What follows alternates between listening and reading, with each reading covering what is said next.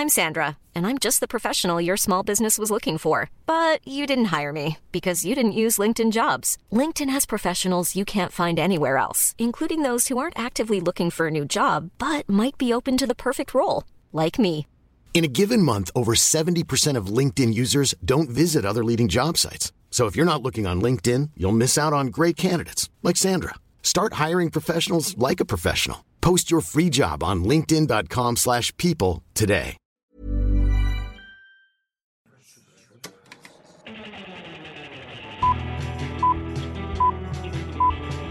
Saca el fanboy que tienes dentro. No tengas miedo de enojarte. Esto es el Club de los Amargados. Quiero comenzar este programa mandándole una felicitación y un saludo gigantesco a la que parece ser la fanática más grande del Club de los Amargados. Con ustedes, Gaby Mesa, la mujer que se comió todo nuestro podcast este año y fue su segundo podcast más escuchado.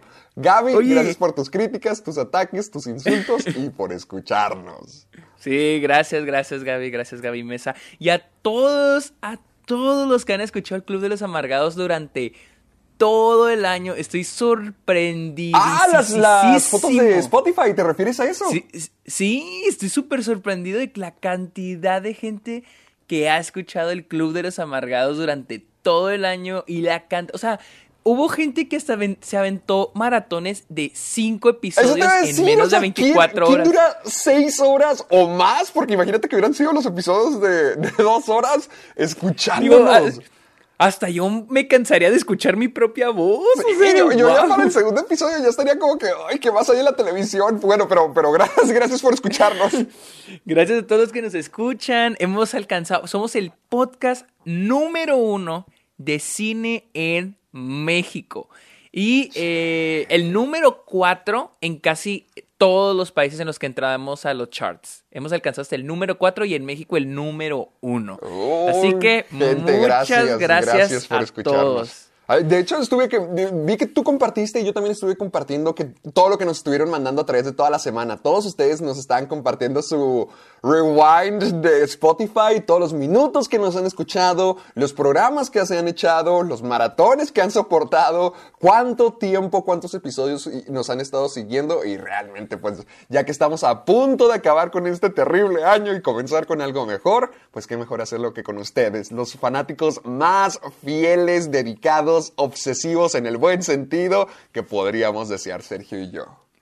Sí, en serio. Y, y les vuelvo a repetir, la verdad me extraña que no se hayan cansado de nosotros. Gracias, que bueno, eso significa algo bueno para nosotros, estamos haciendo algo bien, a la gente le gusta. Sí, sí, sí, tienen más producto de qué reírse o enterarse o informarse, etcétera, etcétera. Así que No, no olvides gracias, de amigos, que somos gente gracias. informativa, somos parte de las noticias de Spotify, somos gente Sí. seria, de calidad, Y no son con fake news, no son fake. Exacto. Y, no y no son fake y, news.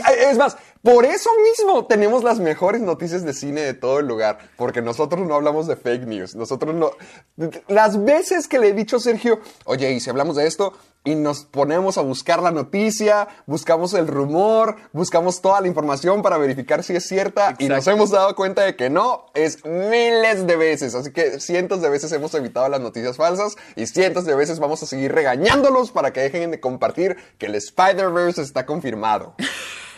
Sí, o sea, y no decimos que haya un Spider-Verse en el futuro, pero todavía no está confirmado, entonces no desinformen a la gente. Y sí, nosotros literal, nuestra regla es encontrar un link de una fuente Confiable. verídica. O sea, por ejemplo, por ejemplo, aquí tenemos Collider, Yahoo, Universal. Variety, IndieWire, o incluso las mismas páginas Exactamente, o a veces las mismas, los mismos perfiles de Twitter. Por ejemplo, tenemos ahorita la noticia del el teaser del mockumentary de, de este, del creador de Black Mirror. Black Mirror. Y él mismo lo puso en su cuenta. Entonces, esa es nuestra O fuente. como la semana pasada con Elliot Page, que fue Elliot Page quien nos dio la noticia.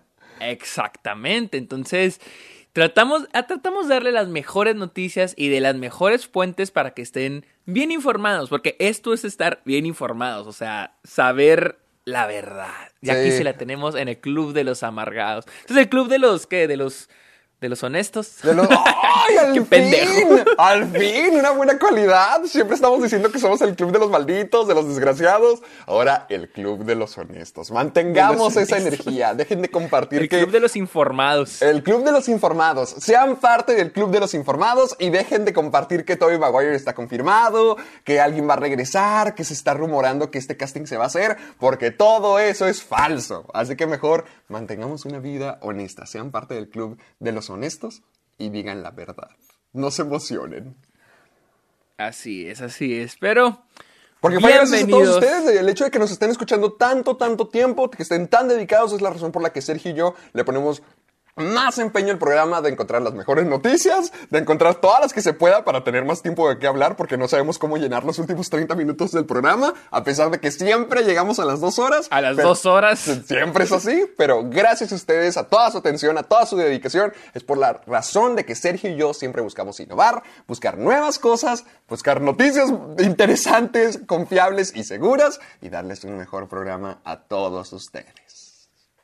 Sí, exacto. Y, y de hecho también porque, digo, imagínate de, habla- de hablar una noticia falsa y luego que en el futuro, o sea, después digan que no, era falso y luego me quedo que puta madre y luego hablamos de eso por 20, 30 minutos para Que no para eso que nos pasó fuera... más o menos cuando estábamos discutiendo lo de Johnny Depp.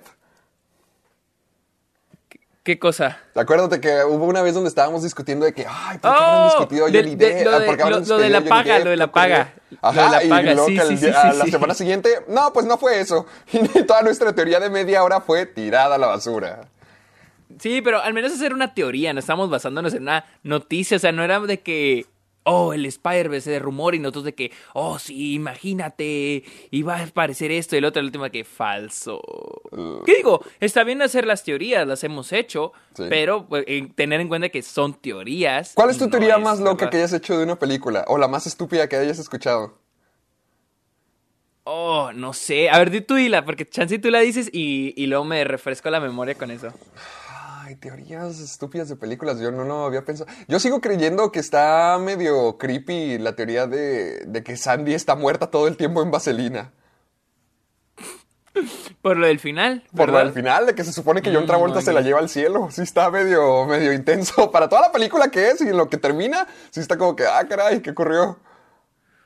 Ay, yo, yo no sé, yo no sé cuál otra teoría, no sé qué otras teorías. Y sí he oído, de hecho tu- tuvimos un episodio de eso. Eh, ahorita mismo las... Pero no eran estúpidas. A ver. Eh, ranking de- la- el ranking de las teorías más estúpidas de, de los fanáticos. Estoy buscando a ver qué hay. Ah, bueno, al parecer... ¡Ah! Esta sí la había escuchado. Hay gente que cree que Aladdin es parte de un universo apocalíptico. What the fuck, ¿por qué? Así de que toma lugar en miles de años después. Porque se supone que tiene la teoría de que Robin Williams como el genio, pues ya ves que se transforma en, en todos los personajes, en un montón de famosos, celebridades, referencias a cultura popular de todos los años. Entonces dicen que Aladdin es, no es que el genio sea mágico para poder saber lo que ocurre omnipresentemente, sino que Aladdin toma años, miles, miles de años después en un universo postapocalíptico y es por eso que el genio es tan moderno. Wow, ok, ok, ok. Ah, mira, aquí estoy buscando teorías, volviendo a las, teo- a la- las teorías. teorías. a ver, um, ¿qué hay aquí? Ah, Supreme Leaders know it's secretly Jar Jar Binks. Por Ah. favor. Esa es la teoría que todo el mundo ha querido durante muchos años, de que, Dar- ah, de que Jar Jar Binks sea un...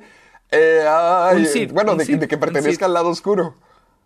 Sí, sí, sí, sí, sí, sí, sí, sí, sí. También está la, teoría- la teoría de que el Doc trató de cometer suicidio con el DeLorean, que eso ya lo había, ya lo había Ah, comentado. Sí, sí, sí, sí.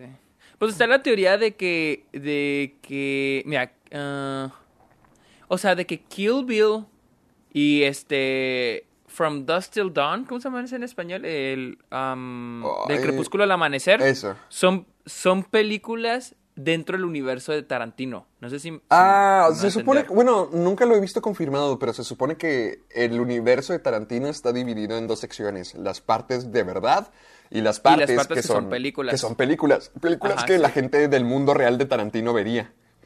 Sí, sí, sí, sí, sí, sí, esa es otra. No sé, no sé si esa es una teoría o eso es algo que confirmó Tarantino. Es que yo tampoco me acuerdo porque según yo la había escuchado ya y pues sí tendría mucho sentido que películas como Perros de Reserva, Pulp Fiction, porque por ejemplo Michael Madsen y John Travolta, Vicky Vincent son hermanos. Entonces se me haría como que parte de ese del mundo real y las películas que verían podría llegar a ser Kill Bill o Death Proof. Uh, Ah, Ajá, sí, porque sé que las que las que no son reales, que son películas dentro del universo, son Kill Bill, Death Proof y, y pues el del Crepúsculo al, amanecer, que también es de, bueno, es escrita por Tarantino, no es dirigida, pero es escrita por Tarantino. Entonces, sé que esas tres son las que podrían ser películas dentro del universo de Tarantino. Y los que serían el universo universo, que sean de que, por así decir, el mundo real en el universo, pues son los de Pulp Fiction, Perros de Reserva, o históricamente Django, o Bastardo sin Gloria, The Hateful Eight, y ahora Once Upon a Time in Hollywood. Hay una teoría muy famosa, o bueno, ahorita no sé cómo lo podríamos tomar, pero que la que decía que el código de James Bond, el 007, es solamente un... Bueno, que James Bond es un nombre código, que no... que no... ¿Cómo ponerlo? Que es, es algo que se va pasando entre diferentes agentes, igual que el 007. Pero pues creo que eso ya Daniel Craig lo desconfirmó. Oh, o sea que el James Bond puede ser también otra, otra, otra persona, o sea, James Sí, Bond- sí, sí, o sea, que por eso- por- por- Que por, por eso, cuando estamos viendo las películas de James Bond estamos siguiendo una cronología real. O sea, que cada uno de los agentes es un nuevo James Bond porque ese es el código nombre. Ese, el 007, el James Bond es el código. Y que ese, o sea, esa era una teoría que se tenía durante mucho tiempo como para definir por qué es que cambiaba todo el tiempo el personaje. Pero yo creo que con Daniel Craig, ya cuando salen las tumbas de sus papás, te das cuenta de que, ah, ah, pues creo que no. No, y aparte porque este Judy Dench también sale en las en las películas donde sale Pierce Brosnan. Eh, pues, entonces, ¿eso qué significa? Es que también siento que tiene un desastre ahí, tiene un desmadre. Tienen como que un desmadre en esa franquicia, pero como que un desmadre que puedes ignorar.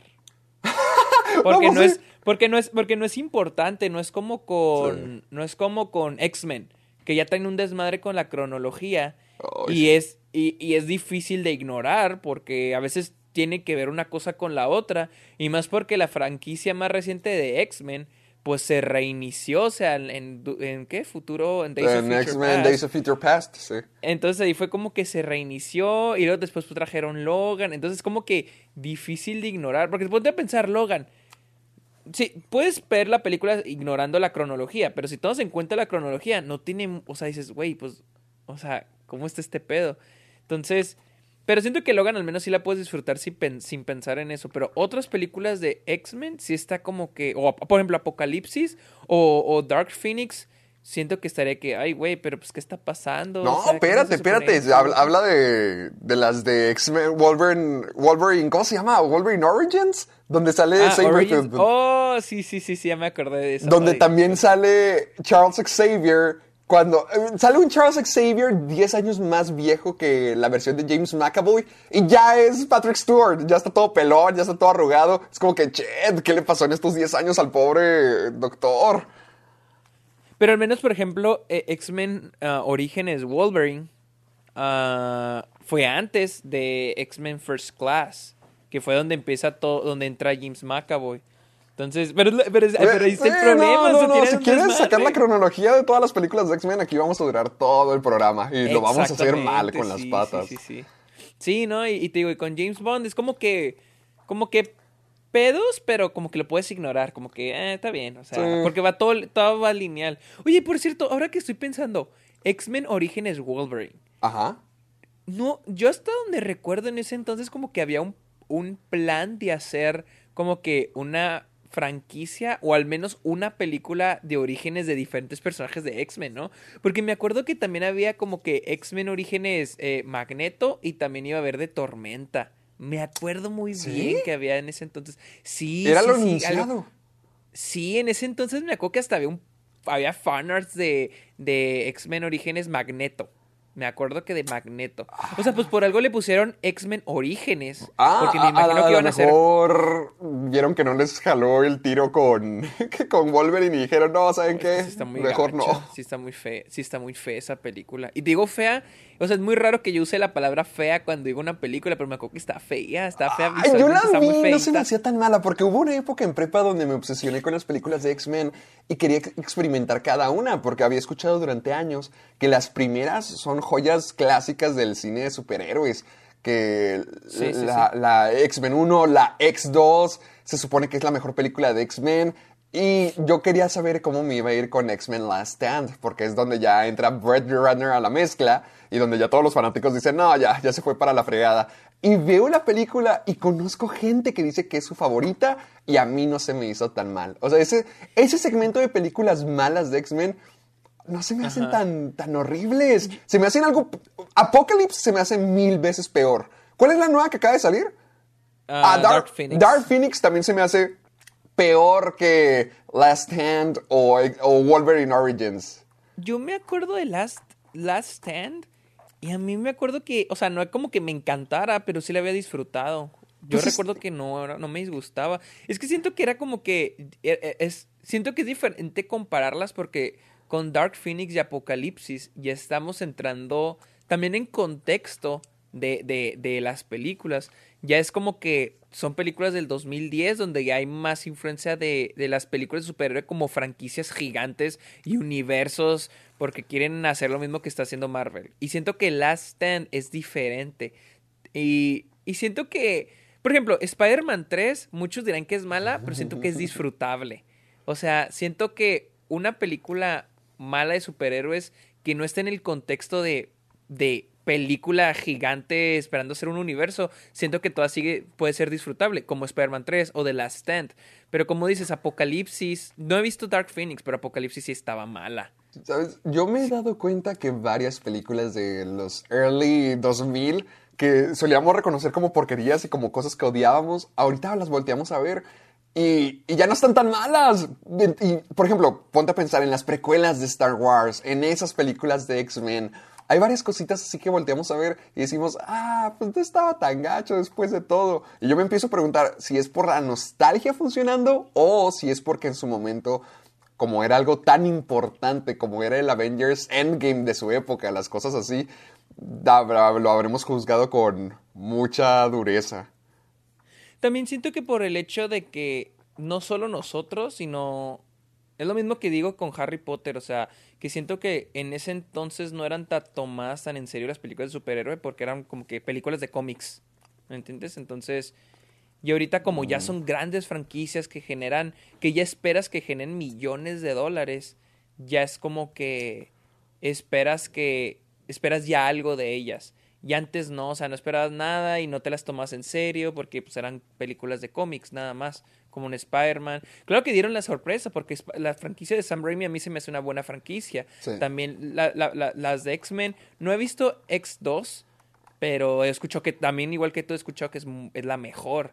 Apenas vi hace poquito la primera de X-Men Mm. y sí está padre, sí está Es- buena. está sí padre, está padre. Sí, se Mm. me hizo padre. Entonces siento que sí tiene que ver mucho el contexto en el que se han hecho y el propósito, porque te digo, ahora ya es como que esperan, y ya no solo la de superhéroes, la otra estamos hablando de la de A Quiet Place, ya que ya quieren hacer mundos y franquicias Mm, gigantes, sí. o sea, que ya no son solo secuelas, ya ahora es un universo cinematográfico, o sea, y yo siento que ya eso como que arruina un poco el, el que el- la película que estás viendo, porque siento que en vez de estar concentrándose en hacer la película, se están concentrando en hacer las siguientes películas de la, de la franquicia que quieren hacer. Entonces, no sé, siento que lo arruina un poco. Pues es de lo que siempre nos hemos estado quejando, de que siempre anuncian 10 películas del universo de tal cosa nueva, porque la primera película fue exitosa y no nos, no nos queremos esperar para ver cómo, se, cómo les va a las demás. Vamos a hacer 10 ya mismo, porque estamos seguros de que va a ser un éxito. O como Animales Fantásticos, esos hicieron cinco. Desde que se- antes de que se estrenara la primera, va a haber cinco películas. De que, de Pues, que, ¿eh? no y, mames, y- es y un ve cómo les está de- yendo hoy en día. Ay, sí, ya sé, ya sé, ya sé. Pero, pero bueno. Yo quiero traer algo a relucir antes de que sigamos comenzando. Y es que esta semana pasada vi una película que me sorprendió mucho. Y esa película se llama Las Crónicas de Navidad 2. La película donde Kurt Russell es Santa Claus. Y a pesar de que mm, ¿Por qué te suene como suene, lo que me sorprendió es que Chris Columbus dirigió la película. Oh, no sabía que la segunda. Sé que había dirigido la primera. No, la primera no la dirigió. ¿Neta? Oh, entonces era productor nada más. ¿Y dirigió la segunda? ¿Y Dirigió luego? la segunda y me quedé muy impresionado porque Chris Columbus yo lo recuerdo como siendo uno de los dueños de mi, de mi niñez. O sea, él, sí, él hizo sí, un sí. montón de cosas como Home Alone, hizo, la, hizo Mrs. Doubtfire, eh, Home Alone 2, Harry Po- las dos primeras películas Las de Harry, Potter. Y estaba viendo como que qué había pasado con él, que era lo último que había hecho porque hace tanto tiempo que no escuchaba Pete- hice las de eh, Percy Jackson. Las de Percy Jackson y al parecer los fanáticos no están para nada felices con esas cosas. Sí, no. Pero estaba viendo sus películas recientes y además de las Crónicas de Navidad 2, su última película fue en 2015 y se llama Pixeles. Ah, sí es cierto. Pixeles es de él también. Pixeles. Ay, Y no sé si te acuerdes, esta, ah, bueno, él- estoy viendo que no la dirigió, pero la produjo. No sé si te acuerdas, pero esta película la pasaban, la- es más, la van a pasar muchísimo en época de Navidad en Fox. No sé si te acuerdas de la Navidad con los Cranks, donde sale Tim Allen y Jamie Lee Curtis. No, güey, ¿cuál es? Es- ¿Él la dirigió? Eh, no, no, no, la produjo. Pero, la Ah, hijo de Sergio, la pasan muchísimo en Fox, o bueno, en, en lo que antes se le conocía como Fox. Pero era, es una película donde Tim Allen y Jamie Lee Curtis son una pareja y quieren pasar Navidad en un crucero. Pero resulta que su, que todo el ve- vecindario no está de acuerdo con eso, que quieren que sean parte de Navidad y los obligan a que sean parte de Navidad. Y además, su hija con su nuevo novio está a punto de llegar por las vacaciones. ¿Nunca la viste? Me suena, De que tenían ver, ¿cómo, un- se, ¿Cómo se llama? ¿Cómo se llama la película? Christmas with the Cranks. Y tenían un, un, mon- un mono de nieve demoníaco que se llamaba Frosty o algo así. Christmas with the Cranks. Ok, la estoy buscando. Ay, es que como que siento Sale que... Dewey, sale Dewey. Y también sale este. Ay, sale Elwood. Sí, sí. Dan Oh, Aykroyd. ok, ok. Creo que nunca la llegué a ver de que completa. O sea, sé de su existencia y llegué a ver que la pasaban en la tele muchísimo. Pero sí, nunca la llegué a ver. ¿Y sabes por qué la, y sabes por qué recuerdo? Por Dewey. Porque decía, ah, no mames, es el niño de Malcolm, el del medio. Exacto. Es Dewey. Yo también lo Sí, recuerdo pero- por eso, porque fue de las últimas. Eric Per Sullivan, Dewey, no hizo muchas cosas. Y me acuerdo de Malcolm y de, de esa película con él. Esta Son película. los únicos Oh, lugares donde lo he llegado a ver. Sí, sí, ya sé cuál película es, pero nunca la llegué a ver de que bien, nunca la llegué a ver. Es más, creo que ni siquiera por parte, solo recordaba de que era de esas veces que cambiabas el canal y luego de repente ahí estaba y, y pues no la, o sea, no la veía. Ándale, e- esa, esa es la tradición de Christmas with the Cranks. Y se me hizo muy loco que. Pues que el pobre Chris Columbus estuvo involucrado con eso. Estoy viendo sus últimas películas que realmente no tenía un proyecto que digas, uff, esto es lo bueno, esto es espectacular. Yo siento que el- la cosa con Chris Columbus, porque mira, tiene, digo, tiene cosas como Home Alone, um, la primera y segunda, Mr. Doubtfire, eh, Nine Months he, he oído que pues es un, es un medio clásico con Ok. este Hugh Hugh, Grant. Grant.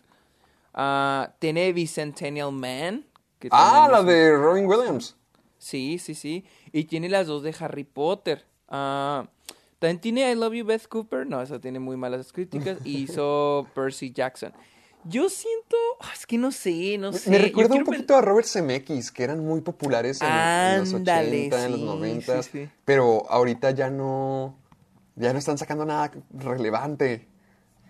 Creo que lo último relevante de Robert Zemeckis fue esta, la de The Flight con.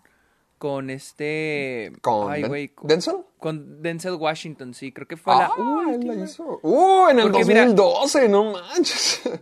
Pues mira, hizo Allied y, y yo he oído que ah, eh, yo he oído eh, opiniones y divididas de esa película. Yo estoy en la parte positiva de esa película. Allied, Ah, aliados de Brad Pitt y Marion Cotillard, me fascina. Yo, ajá, yo he oído Michi Micha. He oído gente que dice que está mala. Por ejemplo, Sí, creo que mi mis papás la vieron y también les gustó. Yo no la he visto. Por ejemplo, hizo The Walk. The Walk. Ah, he ese oído sí la vi y se me hizo bien. O sea, se me hizo bien y ya. Oh, estoy viendo las películas que ha hecho Robert Zemeckis y sí tienen buenas. O sea, simplemente pues su más reciente es The Witches y, Y, pues, Welcome no. to Marwen. Pero Y- sí, y no The Witcher es lo que está mal, horrible. Es que yo siento que lo que fue disminuyendo la carrera de Robert Zemeckis era su obsesión con el CGI, bueno, el stop motion, grabar películas de esa manera, porque tenía demasiadas. Porque empezó con el Expreso Polar. Ajá, y lo Beowulf. Y luego Beowulf. Y creo que la última que hizo... Fue ay, A Christmas no sé si era Carol. Marte necesita mamás. No, no, no, esa no es de él. Hizo Christmas Carol. Ah, Con sí, Jim cierto, sí, Carrey. cierto, sí, cierto. Con este mm, Jim Carrey. Ay, a mí sí me gustaba esa. Esa, no, la- esa es, la, es la que menos recuerdo. La que Ay, a mí menos. sí me gusta, a mí sí Pe- me gusta. Pero por ejemplo hizo Castaway, eh, que se llama en español Náufrago. Hizo pues Forrest Gump, que no soy fan de Forrest Gump, pero es muy recordada. Pues tiene quien engañó a Roger Rabbit. Sí, pero esas son de las primeras que hizo. Bueno, no de las primeras, pero esos son sus primeros clásicos. Ahorita lo más reciente, pues no, no, no tiene mucho. Ah, Y pues es que Robert Zemeckis también produjo Marte, no neces- Marte necesita mamás. La produjo, no la dirigió, pero también, también es una película de CGI stop motion que también. Ah, A veces las, a, a veces cuando producen la- de- las descarto porque, por ejemplo, Guillermo del Toro descart- ha producido muchas cosas que produjo son- son Pacific malas. Rim 2. Ajá, que son malas. Christopher Nolan ha producido cosas que son malas, pero es como que, ah, sí, toma, ahí te ayudo y te tiro paro, o, o, na- o nada más hasta, hasta por el nombre, siento, o supervisan algo, pero no.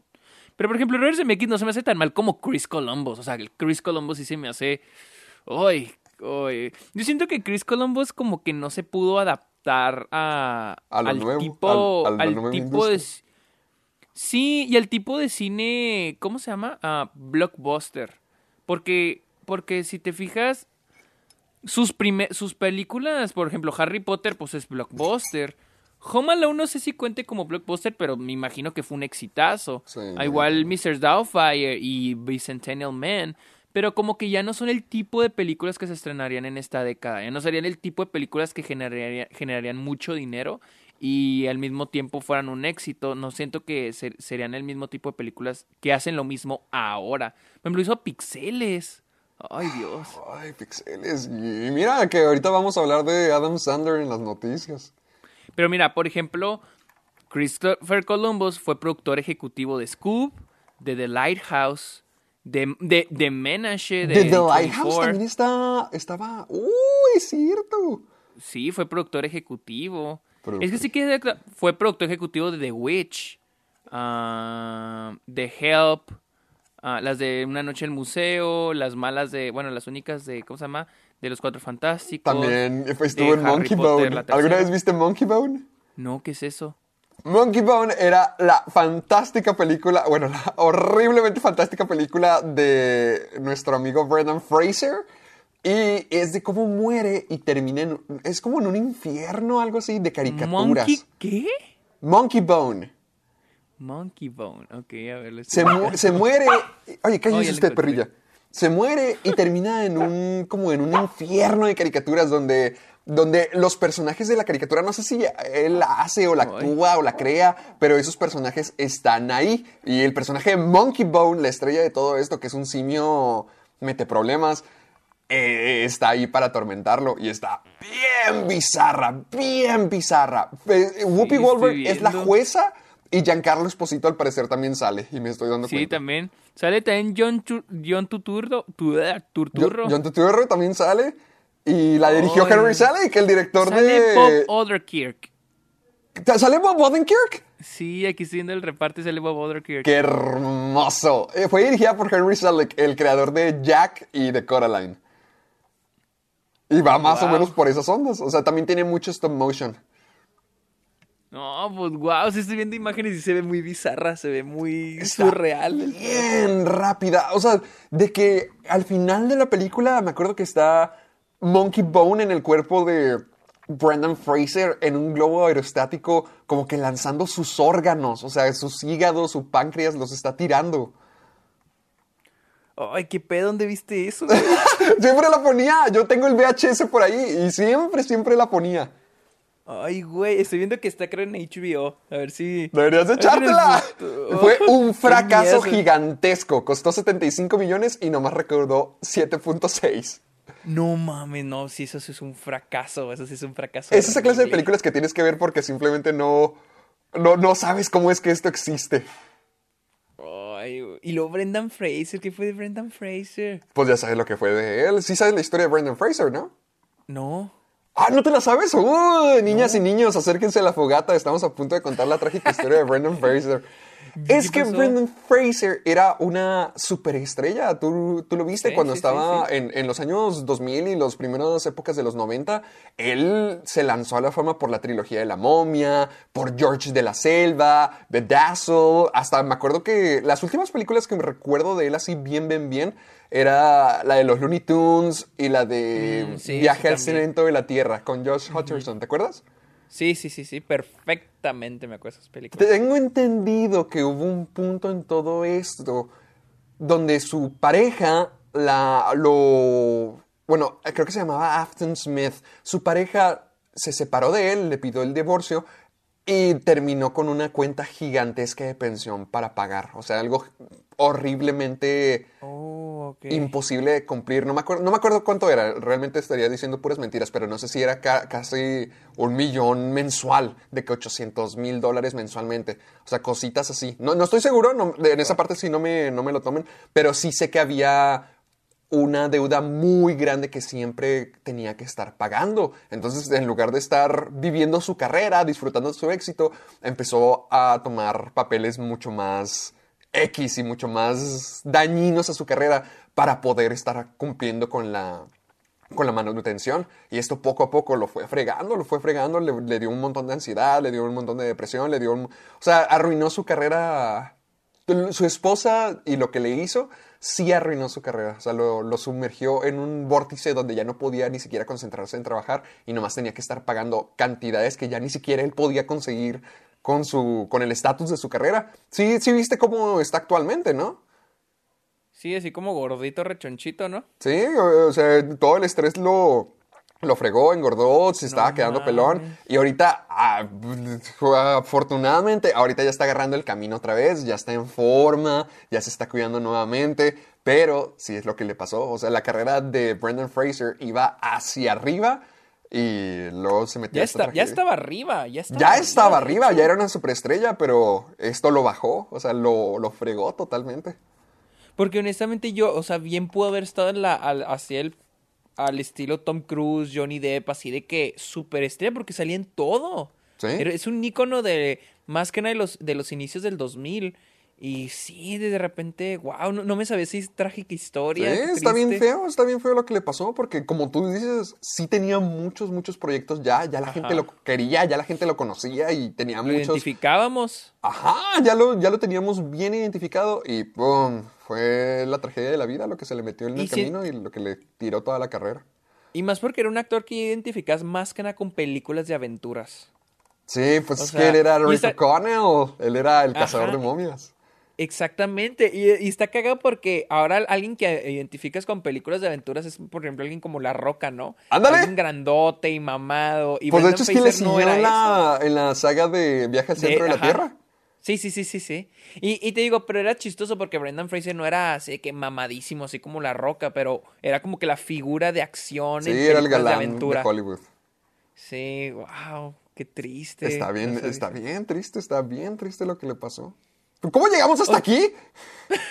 O sea, está chistoso porque yo, yo no sabía esa historia de Brendan Fraser, pero yo ya me imaginaba que el hecho de que se le cayera así la carrera, como por ejemplo a John Travolta, era como que ya algo triste, ¿no? Pero no Ah, pero- sabía qué había pasado a detalle. Yo a John Travolta no sé, qué- sigo sin saber qué es lo que le pasa, qué le, qué, Sí, no, él sí, no qué le ocurre en la cabeza, porque él recuperó su carrera O gracias Nicolas a Pulp. Fiction. Y luego salió Battlefield Earth y luego más decisiones de esa clase. Y es que no entiendo, no entiendo ni a Nicolas Cage ni a John Travolta, porque los dos son muy talentosos, dignos de Oscar, pero hacen los proyectos totalmente contrarios, como Mandy, Mandy no es mala, pero como algo como Mandy, que ahorita es lo que define a Nicolas Cage, o algo como El Fanático, la película de Fred Durst. Ay, pero Mandy a mí sí me gustó. No, Mandy no, no, a mí también me gusta película. Mandy, pero, pero ya no es algo así como que convencional, ya es muy Nicolas Cage, muy extraño. Eh, Eso era lo que te decir, es que creo que ya hemos repetido esto un chingo de veces, pero siento que Nicolas Cage como que le da oportunidad a cosas pequeñas, cosas diferentes. Y John Travolta creo que él sí está esperando como que eh, que es cada papel que agarra es como que él espera que se haya su gran cosa de nuevo y siento que ya no. Y Nicolas Cage creo que no espera eso, creo que Nicolas Cage ve algo raro o diferente y dice, ah, lo voy a hacer. Porque, y digo, porque por ejemplo, Mandy es una película independiente, pequeña, y Sí. le da la oportunidad, o sea, le sabe cobrar barato y dice, ah, bueno, vamos a hacer esto, te suena divertido, suena padre, suena diferente, lo va a hacer. Siento que con Nicolas Cage es ese caso, pero con John Travolta, siento que él sí está como que esperando su gran... Como que su Regreso. gran, exacto, como que su gran regreso con alguna película y no. Quiero ver qué es lo que, ha no. hecho John Travolta, aparte del fanático y... Tarde o temprano siempre acabamos en esto de... es lo que te voy a decir, siempre llegamos con John Travolta y Nicolas Cage. A ver, estoy buscando a ver qué, qué es lo que ha hecho. Pero, ay, es que no... Sí, no, no, no tiene ninguna... Nada. Nada, Gotti, Trading Paint, El Fanático. Por ejemplo, Gotti es un ejemplo perfecto de una película que él mismo ha de haber creído que pudo haberle dado el salto, el gran regreso. De hecho, sí, porque, él también fue productor ejecutivo. Exacto, y aparte de Gotti es una película biográfica sobre John Gotti, que es el, el, famoso, famoso, el famoso mafioso de Nueva York. Entonces, este, si es como que probablemente leyó el guion y dijo que no mames, una película de John, o probablemente ni leyó el guion y dijo, oh, una película donde voy a interpretar a John Gotti, oh sí, esto me va, me va a ganar Me 20 va a llevar a la Óscares". cima. Sí, que sí, sí, sí, sí, sí, creo que sí podrías tener razón con esto, porque sí se nota como proyecto Oscar bait, de que es un biopic, es acerca de un mafioso, y terminó ganando, terminó nominada a seis Razzies, incluyendo Sí. peor película y peor actor para Travolta. Pobre sujeto, no se merece esto. Mira, y luego, por ejemplo, estoy viendo a, a, a Nicolas Cage. Solo para que te des la idea, Nicolas Cage en el 2019 hizo una, dos, tres, cuatro, cinco, seis películas de Nicolas, de Nicolas Cage se estrenó en el 2019. ¡Qué Seis pex! malditas películas. O sea, te digo, este güey probablemente todo lo que le llega lo hace. Todo lo que le llega... Sí, o sea, probablemente dice, ah, sí, está bien. Por ejemplo, en el 2018 hizo, ay, güey, hizo una, dos, tres, cuatro, cinco, seis, incluyendo Spider-Man Into the Spider-Verse y este eh, Teen Titans Go. ¿A quién, quién era? Ah, era Superman en Teen Titans Go, ¿verdad? En 2017 hizo una, dos, tres, cuatro, cinco, seis. En 2016 hizo, ay, güey, uno, dos, tres, cuatro, cinco. O sea, por año están saliendo cinco o seis películas de Nicolas Cage. Ya para el 2021 ya tiene cuatro películas programadas y ni siquiera llegamos al año. Exactamente. O sea, te digo, probablemente Nicolas Cage nada más de que, ah, sí, esta mera, y esta también, y esta también. O sea, creo que ni, te digo, no creo que le preocupe mucho el, el ganar un Oscar o ser relevante o que, lo consideren un gran actor. Creo que nada más está como que, sí, sí, dame eso y dame eso. Porque también debo de pensar que ha de recibir buenas ofertas, pero probablemente él nomás está agarrando así lo primero que ve. Y a lo mejor deberíamos de mandarle una propuesta para nuestros cortos, a ver si se apunta. Para ver si no nos cobra tanto, porque pues es que esto acepta, acepta todo. la, la que más me emociona es la que ya hemos mencionado en el programa, de la que va a ser con Pedro Pascal. Ah, que se trata de, de él mismo, o sea, él interpretándose a él mismo. Sí, y que Pedro Pascal es su súper fanático número uno. Ah, sí, sí, eh, va a estar muy Oh, eso va a esa estar película. bien buena, esa me llama la atención demasiado. Sí, va a estar muy cagada. Digo, es Nicolas Cage interpretando a todos sus personajes, casi. Bueno, a muchos de sus famosos personajes. Qué increíble, Entonces- me encanta, me encanta. Bueno, pero bueno, llevamos casi 40 minutos de programa. ¿Tú Yo qué creo dices? que ¿Crees ya- que ya es momento de darle a la, a la introducción? Yo creo que sí es momento de darle la Ya introducción. le dimos la vuelta entera a las páginas de IMBD y de Wikipedia. Yo creo que ya podemos comenzar. Sí, así que, ¿quién presenta primero? Pero ahora sí, bienvenidos nuevamente, como cada semana, otra vez más al Club de los Amargados. Justamente a la mitad del programa, como cada semana, donde nos dedicamos a hablar de películas, divagar durante media hora acerca de temas de cine, hablar de noticias, estrenos, rumores. Todo, todo lo que tenga que ver con el mundo del cine que nos encanta tanto a nosotros, les he discutido aquí de la manera correcta. No, Sarita, todavía no te enojes. Bueno, aunque Sarita tiene el humor correcto. Es, es a base de gritos, interrupciones, enojos y amistad. ¿Verdad, Sarita? ¡Mua! Y con ustedes, les presento, ay, chet, eh, al, al hombre, al sujeto. Él es la persona Sergio Muñoz. Wow, soy el hombre, el sujeto, la persona. Bueno, al menos no soy otra cosa, soy eso. es que. ay, el baterista, Sergio Ya Muñoz. la neta, yo pensé que ibas a ir- decir el baterista, se te fue. se- tuviste ahí una muy sí, buena. perdóname, hoy no, estoy, hoy no estoy en mi mejor semana, perdón.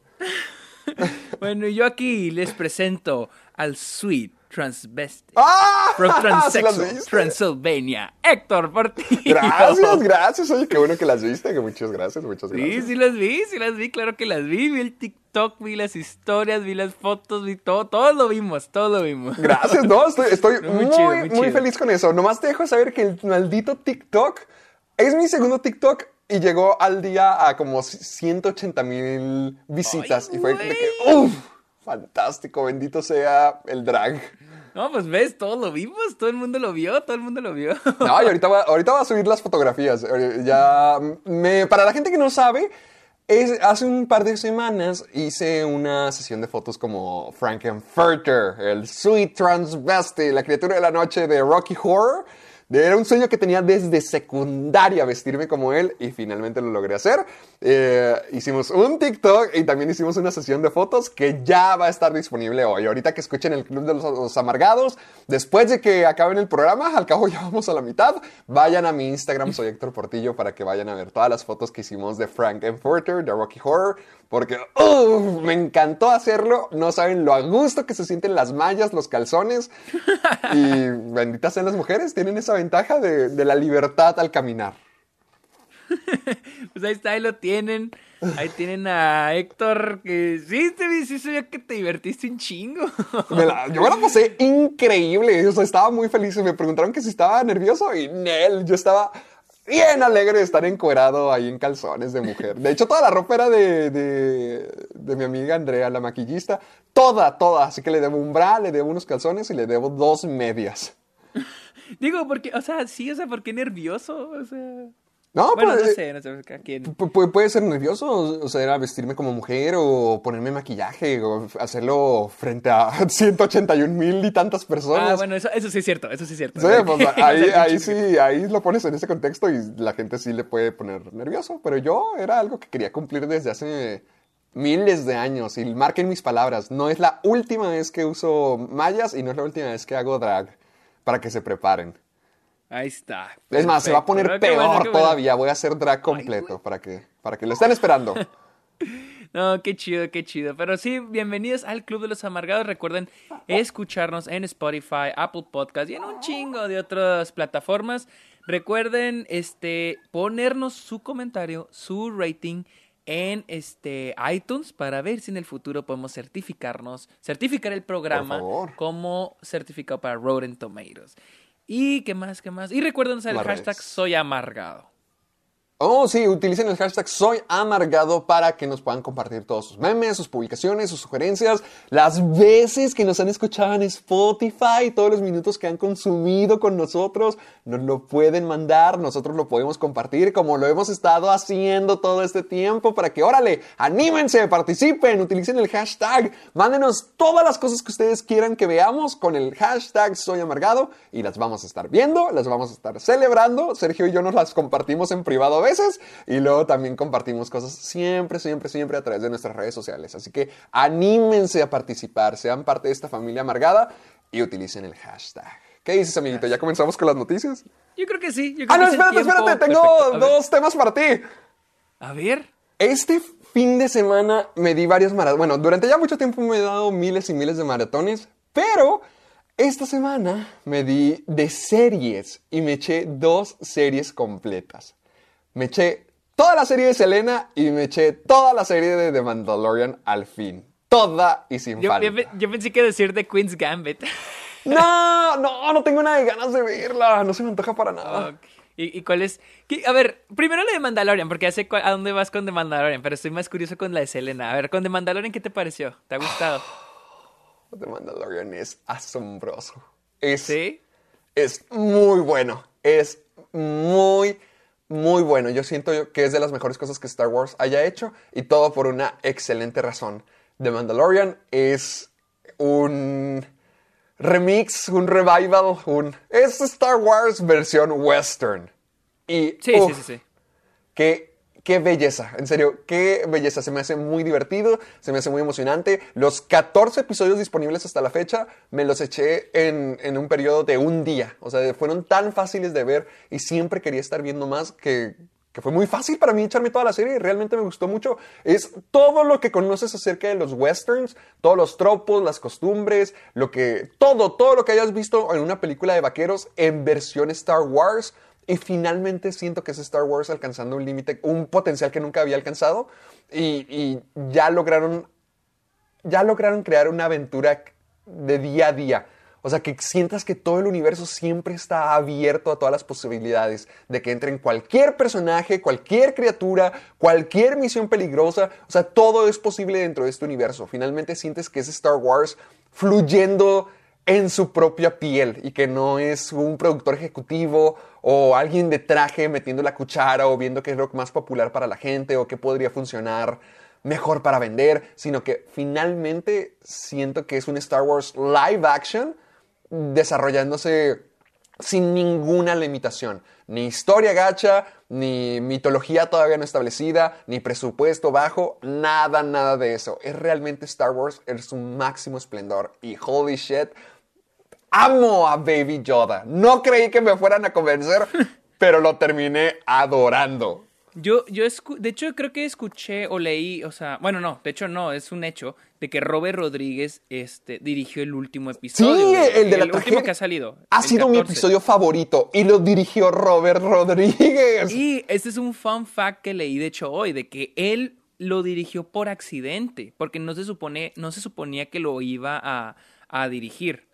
Se suponía que lo iba, o sea, lo iba a dirigir otra persona y a, él, a Robert Ro- Rodríguez lo trajeron de sustituto. Pero ahorita he oído muchas, muy buenas reseñas de la dirección. O sea, he oído que todo el mundo está que no mames, se la rifó pinche Robert Rodríguez. Entonces, Sí, se pues, la felicidades, qué bueno. Sí, no, no, no, lo- se la rifó totalmente. Es que está, está muy, muy bueno. Y que haya traído yo- a Robert Rodríguez se me hace muy acorde, muy propio, porque yo conozco a Robert Rodríguez como el que hace malas películas, a veces de serie B, pero también como el que hace películas al estilo El Mariachi, Machete, Sí. o sea, así westerns de la época moderna. Y creo que lo recreó y trajo toda esa magia al último episodio de La Tragedia y uff, es el mejor de toda la serie hasta Yo- ahora. Realmente ¿Dónde- siento que cualquier fanático de Star Wars va a estar muy contento con esto. Vale mucho la pena verla. Yo, donde sí tengo curiosidad es con la serie de Selena. Ah, yo también tengo oído, mucha curiosidad. o- he oído que está malísima. No he oído a nadie que haya dicho que le guste. ¿Qué- A mí me gustó. A ti te... Wow, ok. Y me gustó porque yo la haya bastante. visto. En serio, es que en serio yo estoy de que todo mundo, o sea, por ejemplo, aquí en El Paso, aquí en El Paso donde yo vivo, la gente ama a Selena y a mucha la gente que conozco ha puesto de que, que detestan la película. Muchos eh, críticos latinos de acá de Estados Unidos han dicho que, de- que no, o sea, que, que está incluso whitewash la, la serie. Yo no doy ¿Por mi qué? opinión porque no la he visto. No sé, no sé, es lo que yo he oído, que está medio Whitewash. y he visto ya varios artículos que sí dicen, no, la serie está mala, pero quiero quería saber tu opinión porque dices que la viste. A mí me gustó y es que cuando veo una serie, honestamente no voy para que me cuenten la historia. O sea, no la historia de la, de la serie, sino la historia un, un biopic. O sea, no estoy esperando que me digan lo que verdaderamente ocurrió. Porque al menos de las críticas y las quejas que he visto es de que, no, Selena no era así, no, esto no fue así, no, no, no. O sea, Sí, lo sí, típico de ajá. siempre. Y yo es como que, ¿acaso eso no es obvio? O sea, es ficción. No, yo no voy a aprender al, ver la serie. Es como si estuviera viendo una novela. Quiero que esté bien hecha dentro de los parámetros de que es esta novela de nueve episodios. Y está bien. O sea, yo no conozco absolutamente nada de Selena. Siempre he estado presente toda mi vida. Yo la primera vez que conocí a Selena fue en El Paso, Texas, cuando estaba viendo un, un reportaje, un documental acerca de la muerte de Selena. O sea, yo nunca la conocí por su música, por su talento, sino por el ícono y la leyenda y la marca que dejó en la historia. Entonces yo nunca he escuchado mucho acerca de cuán querida era, que era muy carismática, que era muy normal, que era una chica simple, a pesar de que era muy hermosa y la figura y lo que sea y el talento, que era muy, muy querida porque era muy down to earth, con los pies en, el suelo. Y yo al ver esta película no estoy esperando que saber la historia real de, de cada uno, de saber lo que pasó, porque no, para eso leería- vería documentales o leería libros o lo que sea. Yo nomás espero que la serie esté bien y yo siento que la serie está bien a partir del tercer episodio. Que cuando ya llegan que- al tercer episodio, digo, al cuarto episodio ya se sueltan, ya tienen un rumbo, ya le dan una misión a Selena y a su familia para conseguir, ya no solamente es como que miren, eh, este momento en la juventud de Selena, miren este otro momento en la juventud de Selena, no, que ya tienen una dirección a donde se han agarrado y a donde del, obje- del objetivo familiar que quieren conseguir y realmente a partir del cuarto episodio se me hizo una, una serie muy buena. A mí nunca me han, nunca, nunca, nunca me han llamado a los biopics de los cantantes. Esta me llamó la atención nomás para poder hacerle video, pero la disfruté bastante al verla. El- la serie está como, como serie, serie así cinemática o como novela. No, no, no, el como serie. Como serie, sí está. Porque por ahí vi que, que incluso que parecía como serie de Univisión o Telemundo. Mm, podría ser, porque si hay cosas muy falsas, si hay cosas que se llegan a ver un poquito mal, porque por ejemplo, pasan mucho tiempo en la van y en los autobuses de, de gira. Y, y está muy. Eso, eso es algo que a mí me gustó porque empiezas a sentirte como parte de la familia y empiezas a sentir como estos autobuses con toda la gente repleta y durmiendo unos encima de otros como si fuera tu casa. Y me gustó bastante que fuera así, o sea, dan mucho, dan mucho espacio al ambiente familiar, de cómo esta lucha por la fama y por el éxito se fue convirtiendo en una ambición familiar, no solamente del papá o no solamente de, Selena, pero como estamos mucho tiempo en ventanas tan gigantes, puedes ver el camino y usualmente en esa clase de escenas sí se llega a ver un tanto falso, sí se llega a ver un Mm, tanto barato. Algo, algo que dijiste que, es- que estoy 100% de acuerdo es el hecho de que la gente a veces ve los biopic esperando ver La historia. la real. historia exacta y no. O sea, si quieren, por ejemplo, por ejemplo, esa es mi familia, es de que no, es que así, así es como son las cosas cuando ven series, por ejemplo, de narcos o algo que tenga que ver con la política.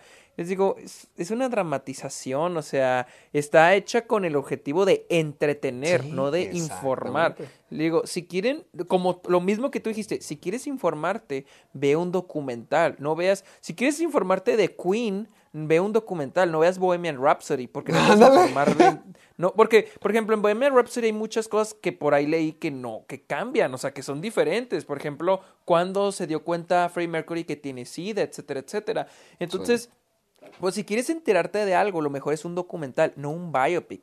El al final del día, eso es entra como ficción, en la categoría de ficción. No importa si te dice basado en hechos reales, formalmente eso es ficción, porque está dramatizado. Los diálogos están dramatizados para que tú, espectador, te entretengas viéndola. Pero el documental, el objetivo del documental es informar, dar la información más exacta de lo que se está contando. El biopic no, el biopic solo quiere entretener a quien lo esté viendo. Nada más. Entonces, sí, igual, igual que tú pi- pienso lo mismo. O sea, si quieres encontrar algo más accurate, por así decir, pues lo mejor es pues un documental. Sí, porque es que estaba viendo, o sea, siempre va a ocurrir de que tratan de comparar la realidad con la serie y dicen, no, qué chafa, que no, no, no, no se parece nada, no, no es como en, las- en la realidad.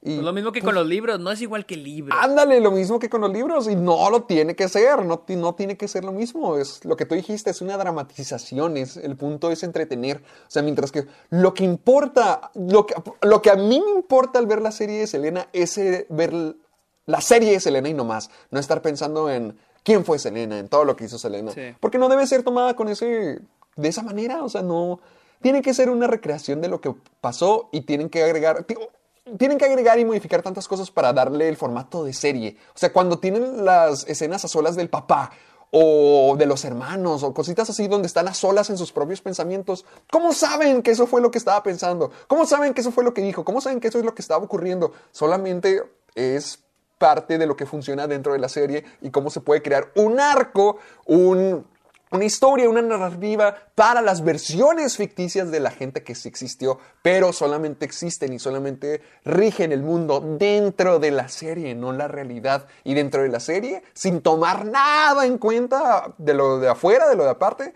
está bien. La serie está bien. No se me hace perfecta, está bien, está muy entretenida. Son nueve episodios que se van volando luego, luego. Y Cristian Serratos es una maravilla estando en el, en el escenario. Tengo críticas acerca de la interpretación de, de Selena, pero en el escenario, cuando Selena y los dinos están cantando y tocando su música, uff, qué ganas te, te meten de bailar y de lanzarte. Realmente, realmente está bien. O sea, sí la recomendaría. Solo no se pongan tan intensos. Así que ahí está, ahí está la review de The Mandalorian y de Selena por parte de Héctor. Y ya con una hora de programa empecemos con las ah, con las noticias. noticias. Ah, muy bien, démosle, Ya que ya. andamos, Acabé. ya que andamos Hiring for your small business? If you're not looking for professionals on LinkedIn, you're looking in the wrong place. That's like looking for your car keys in a fish tank.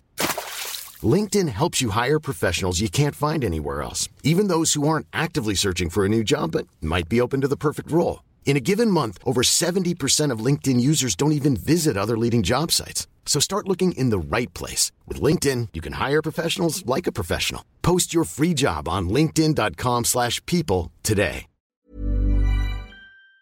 hablando de las series en plataformas de streaming, se, se- se- se está, Disney está considerando en unir Hulu con Disney Plus. Esto, una- la razón principal es de que esto lo piensan anunciar el 10 de diciembre, porque al parecer es cuando es como que el día de inversión para la bolsa de valores en Disney, algo así. Entonces, si hacen este anuncio, probablemente la bolsa suba para Disney. Pero ya dejando aparte lo de la economía, o sea, yo siento que estaría chido que unieran Hulu y Disney Plus ah, y hacerlo uno solo. Porque fíjate que esta semana, eh, estas últimas semanas he estado más Hulu. Eh, no es mío, me lo están prestando. como Pero- siempre, como siempre, cuando te robaste mi cuenta de Amazon Prime. Cuando, te- cuando quemaste la semana de Amazon Prime gratis tú, tú para ti.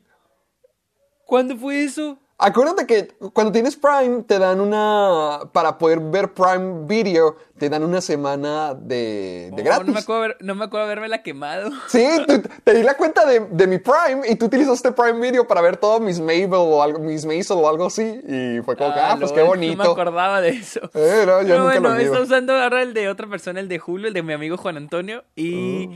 Y he visto, y, y sí tiene buen contenido, más de televisión que de películas. Y sí tiene, tiene buen contenido. Y sí sería padre que lo unieran con Disney. Con Disney Plus. Pues sí, se supone que ahorita es como si Disney tuviera dos servicios de streaming diferentes, ¿no? Sí, de hecho sí. De Julio es de Disney. Sí, yo no le veo el sentido para. O sea, si los dos son de Disney, pues mejor tenerlo todo junto. Hasta creo que funciona más como marketing. Le das más branding y más peso a la que ya se va a quedar, que obviamente va a ser Disney Plus. Sí, y aparte porque Hulu no sé si sea muy popular. O sea, sé que le va bien, le va decente, tiene sus originales, sus buenos originales como The Handmaid's Tale, pero también maneja otros originales de FX que también son exclusivos. Técnicamente no tienen eh, original de Hulu, pero el hecho de que sea de FX ya lo hace original de Hulu automáticamente, porque FX es de Disney, entonces Sí. es automáticamente de Hulu. Y de FX tienen Fargo, tienen este Atlanta. Entonces tiene, tiene muy buen contenido, al menos de televisión, la verdad. Pero siento que tienen- Hulu nunca se ha podido establecer afuera de. O bueno, al menos aquí en México nunca lo he visto tan prominente. Porque creo que en México ni siquiera tenemos Hulu. Es que no existe, creo que ni siquiera existe en ningún lado del mundo más que en Estados Unidos. Sí, es, la lo que cosa. estaba pensando. Entonces, ¿por qué no mejor solamente unificar las dos cosas y dárselo, o sea, que esté available, que esté disponible para toda la gente? No sé si sea bajo el ala de lo nuevo de Disney Plus Star o lo que sea, pero yo siento que no hay caso para tener dos servicios de streaming diferentes, que mejor le den más potencia al fuerte, al nuevo, al que ya está arrancando con todo. Sí, yo pensaría nomás buscar cómo organizarlo. O sea, si fuera unir Disney Plus a Hulu o Hulu a Disney Plus. Porque yo me lo imaginara, me lo imaginaría de que un- meter Disney Plus a Hulu y este. Y, y ahí poner, por ejemplo, Hulu y luego la sección Disney Plus. Y luego ya entras a Disney, a todo lo de Disney, a toda la sección Disney. No, yo siento que va a ser al revés. Yo siento que ahorita Disney Plus es la marca que quieres. Ah, Exactamente, para, mar- para marketearlo lo mejor sería meter Hulu dentro de Disney Plus. Está medio tricky, pero estamos hablando de Disney y van a saber arreglárselas, la verdad. Sí, la verdad, pero se me hace buena idea. Que lo hagan, háganlo. Ya tienen demasiadas cosas, los pueden unificar. Ya, ya van a ir desapareciendo varias marcas. Primero Fox, luego Hulu. Todo va a ser Disney en un futuro. Sí, y luego la siguiente noticia, no, no es sorpresa, pero quería mencionarles de que el Festival de Sundance, que va a ocurrir en el 2021, va a ser híbrido, pero mayormente va a ser en línea. Te voy a ser honesto, esto de los festivales en línea sí me ha gustado. Apenas empecé a agarrarle el chiste. Porque está padre porque, pues obviamente porque está en línea, no tienes que viajar hasta la ciudad para ver la película. Por ejemplo, hace, hace un mes, o hace menos de un mes, vi The Wolf Walkers a través del Festival de Cine de Los Cabos. Sí, que, no te has visto varias de esas películas que me dices que están disponibles en el, para rentar en las páginas y que básicamente tienes, bueno, se venden los boletos, pero te dan una oportunidad de que desde tu casa estés viendo las películas del festival. Sí, sí, sí, sí, sí. Oh, creo que nomás de Wolf Walkers, creo que tal llegué a ver, no, creo que es la única película que he visto a través de un cine virtual de festival.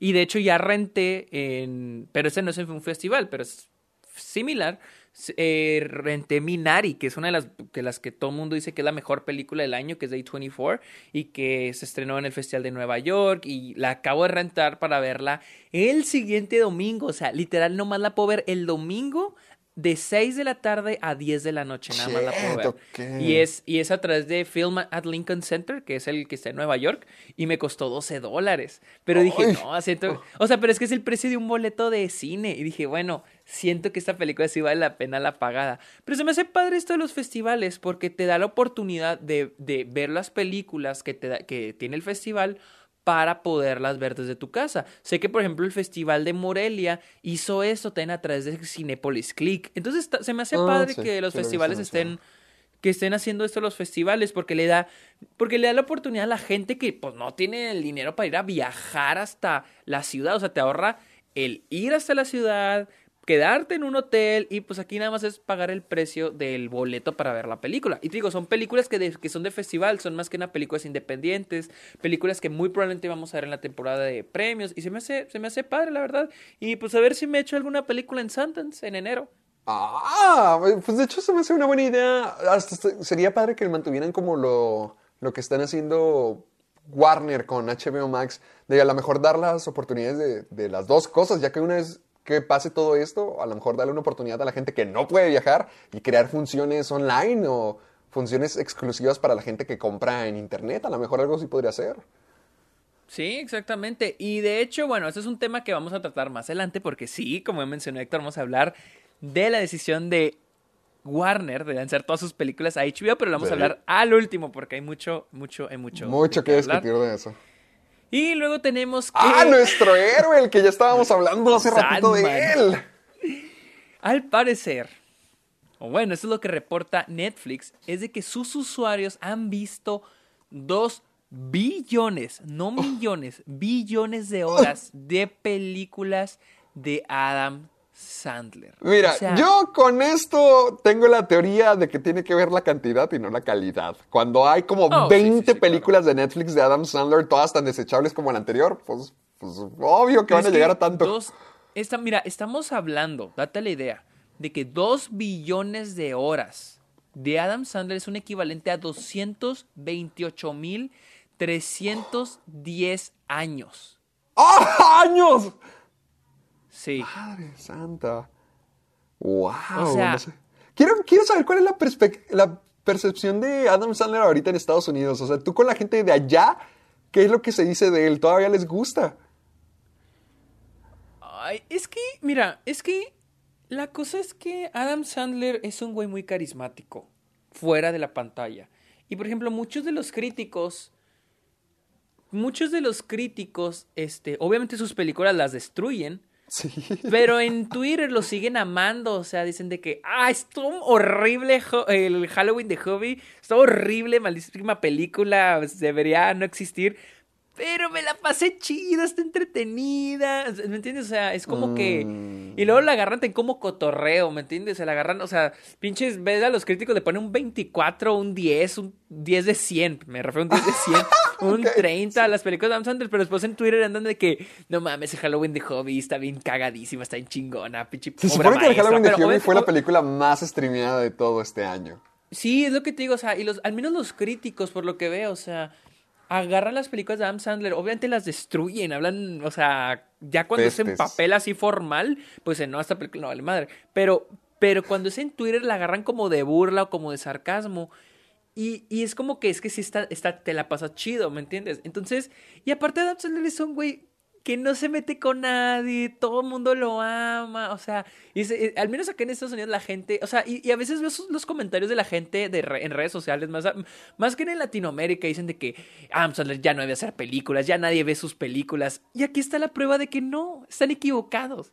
La gente sigue viendo las películas de Adam Sandler y, y hace, y probablemente si hace una película lanza en cines, va a ser un chingo de dinero, o sea, es que la gente, queramos o no, quienes digan que nadie ve, que ya, ya Adam Sandler ya no es nadie, ya no, ya nadie ve sus películas, ya pasó de moda, están equivocados. O sea, dos billones de horas viendo películas de Adam Sandler. Y específicamente solo películas de Adam Sandler. O sea, no, no podemos decir que, que es un fracaso Adam Sandler. Podrá O sea, hacer ¿qué- películas malas, pero no es un fracaso. ¿Quieres decir que la gente ya está consciente de las porquerías que Adam Sandler hace para Netflix, pero aún así dicen como que, ah, está bien, me la he hecho, voy a pasar un buen rato? Sí, pues es que, o sea, es que sí. Sí, Porque ya hasta Adam técnicamente- Sandler también ha, ha dicho, cuando hizo muchas de las entrevistas para eh, Uncut Gems, me acuerdo que decía de que no, esta, esta no es como las demás películas. O sea, que él está consciente de las cosas que hace. Sí, claro, él está consciente. O sea, y es lo que hemos, se ha dicho muchas veces, de que Adam Sandler es, a mí se me hace un gran actor, se me hace súper buen actor. Eh, en, las, en las pocas que ha hecho, que ha dado una gran interpretación, Meyerowitz. O sea, te estoy hablando que en películas como los Meyerowitz, Uncut Gems, este, y en, y en esta, ay, ¿cómo se llama? La de Punch Drunk Love, de Paul Thomas Anderson. Y esas son solamente tres y me falta cuatro, que es la otra donde, siempre se me olvida su nombre, donde es un, es un tipo cuyas hijas y esposa murieron en el 9-11. Ahí Ah, actuó ah, súper bien. ¿The Wedding Singer? que- No, espera, The Wedding Singer no. No, no, no, no, es de comedia. Sí, ya, sí. Creo que sale Don, Sh Don Cheadle, creo sale en esa película. Ok, ok. Pero, pero mi punto es de que nomás las películas buenas de Adam Sandler, que son Uncut Gems, Punch Drunk Love y The Meyerowitz, que son películas que, que son las pocas películas que así que, que recuerde que son buenas y consideradas buenas de Adam Sandler, son películas en las que su actuación fue de las mejores de su año. O sea, de- con The Meyerowitz. Ah, Range Over Me. Range Over Me. Es la, es la película que te digo. Ah, son películas donde, pues, se le, se- o sea, la gente lo consideró la mejor, de las mejores actuaciones del año. Uncut Gems, de Meyerowitz, Punch Drunk Love. Entonces, pero son las únicas que se consideran así que digas, buenas. De ahí en fuera todas son comedias. Entonces, el tipo para mí es un gran actor cuando quiere, pero no sale de su zona de confort. Y él ¿Que está no me habías consciente. dicho eso de lo de Quentin Tarantino? De que había visto al personaje de Amamichi interpretado originalmente por Adam Sandler, pero que Adam Sandler lo rechazó. Creo que para The Hateful Eight o para Django. Y lo rechazó porque. Creo que lo rechazó por problemas de, de horario o una madre así. Ah, ok. Sí, pero. Pero te digo, a mí se me hace Adam Sandler un gran actor que solo está en su zona de confort. O sea, no, no este. No hace algo más porque está ahí cómodo, haciendo lo que quiere. Como dijimos, Jackie Jill, muchas películas hace para irse de vacaciones. Es, Este, es- es lo que me estaba preguntando, ¿qué será lo que motiva a Adam Sandler a seguir haciendo estas películas? El hecho de que trabaja con sus amigos, que serán fáciles de hacer, que se puede ir de vacaciones, o sea, ¿qué, Es que qué es lo que, le gustarán tan siquiera? O sea, ¿qué es lo que lo lleva a seguir haciéndolas? Mira, honestamente se nota que se divierte haciéndolas, hace dinero, las hace con sus amigos. O sea, y hay mucha gente que le cae mal esto mal de Adam San- Sandler porque dice, no, es una falta de respeto al arte de la actuación. Y tal vez sí, pero ¿qué vas a hacer? o sea, Ah, bueno. que- que- o sea, que luego, o sea, pues sí, probablemente es una falta de respeto que sigue haciendo películas cuando es muy buen actor, que tiene muy, muy- muy- que tiene talento, tiene talento el güey. O sea, tiene talento y no lo aprovecha, sigue haciendo películas malas. Mucha gente le cae mal a Adam Sandler por eso, pero ¿qué vas a hacer? O sea, pues él puede hacer con su ¿qué vida lo que él quiera. O sea, honestamente sí, o sea, pues si él quiere hacer películas malas, pues las va a seguir haciendo. O sea, nadie lo va a cambiar al hombre. Y pues al parecer el tipo sigue teniendo mucho éxito en eso. Exactamente. O sea, yo, yo honestamente sí llegué a pensar que ya Adam Sandler venía en caída desde que hizo su. Desde que firmó contrato con, con, Con Netflix, Netflix. para hacer. Ajá, para hacer bromas películas. Porque dije, bueno, chance y él ya no. Ya no tiene cabida en los cines, tal vez ya no genera tanto dinero.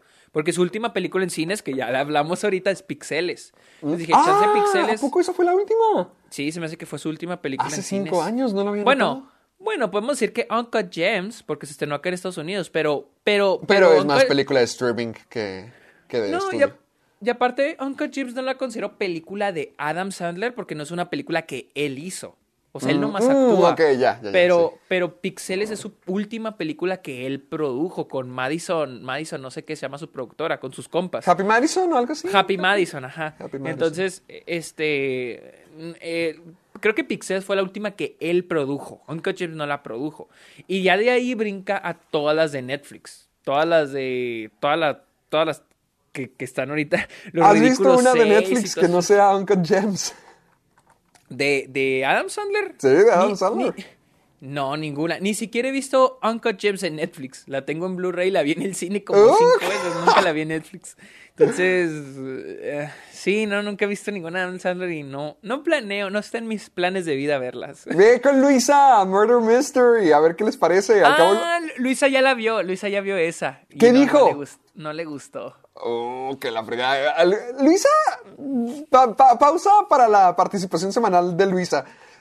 No sé qué está haciendo últimamente, que está viendo películas bien malas. Estoy viendo que estaba viendo las dos películas de Tomb Raider. Ah, sí, sí, sí, sí. sí. No, no entiendo que- por qué. Pues es que porque está en HBO, es que Luisa, neta, mis respetos, o sea, ve, pel- o sea, ve una película y luego la pone y, y se compromete y la ve toda y le pone atención. O sea, nomás para darte la idea, vio Gossip Girl. Vio Gossip Girl y, y me decía, esta serie está malísima. Me decía, está malísima. Y digo, pues, ¿para qué la sigues viendo? Y me decía, la tengo que acabar. La tengo que acabar. Y acabó Gossip Girl acabó Gossip, yo sé que no mames, o sea, y ella me decía, es que está bien mala esta serie, está horrible, y yo de que, ¿y para qué la sigues viendo? Y yo, y ella estaba de que, "Mm, pues, porque tengo un compromiso con la serie y la tengo que acabar. Y que, no, Hay pues, un saludo a todos los fanáticos de Gossip Girl. Sí, y les estaba de que, no, es que sí está muy gacha. Y pero la acabó, la acabó. Mis respetos, la verdad. Ah. Y, y sí, o sea, y hay muchas películas. De hecho, ahorita que menciona las películas de los 2000, a Luisa le, creo que le gusta Electra. Y creo que, no sé si Daredevil Ay, no, la de. Jennifer Connelly. Jennifer, no, Jennifer Garner. Ah, Jennifer Garner, es- esa. Sí, no. Eh, o sea, dice que está horrible, que está malísima, pero dice que se le hace muy chistosa. O sea, es que ella se la pasa padre porque dice, no mames, está bien cagada esta película, está bien chistosa. O sea, Luisa es el tipo de persona que ve las películas malas porque le divierten. O sea, pero cuando es una película mala que ya vio ella hace años. Qué hermoso poder tener una vida así. Tan Ya feliz. sé. sí, vive muy feliz viendo películas, pero.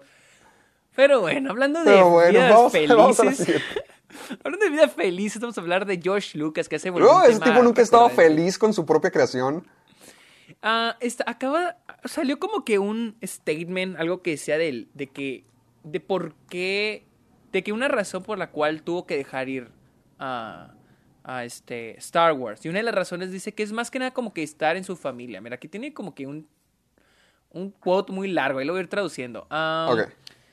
At that time, en ese tiempo, está comenzando la nueva trilogía. Ah, yo hablaba con los actores y estaba, o sea, él estaba planeando en, en juntar todo, o sea, empezar a planear todo. Y estaba a punto, de tener a su hija con su esposa.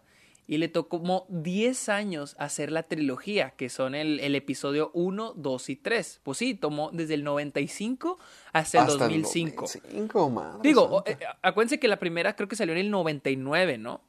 Sí, pero pues toda la producción. ajá, todo, exactamente, la, prensa. planeación y la idea Sí. de, de traer a Star Wars al cine después de tantas, de hace, de dos décadas, creo, una década, pues es algo, pues algo grande, es algo grande. Um, I was still working on el episodio 4, estaba trabajando todo en el en el episodio nueve. 9, 9, 9. Estaría, de, de que estaría trabajando en el episodio 9 en 2012 y tendría 69 años. exactamente. Y la pregunta ah, era si iba a seguir haciendo esto el resto de mi vida. Querías pasar por todo esto otra vez y finalmente decidí de criar a mi hija y en disfrutar de la vida. Entonces la vida. técnicamente él dice que pues ya pero yo siento que al final del día era algo difícil porque Star Wars también era su bebé.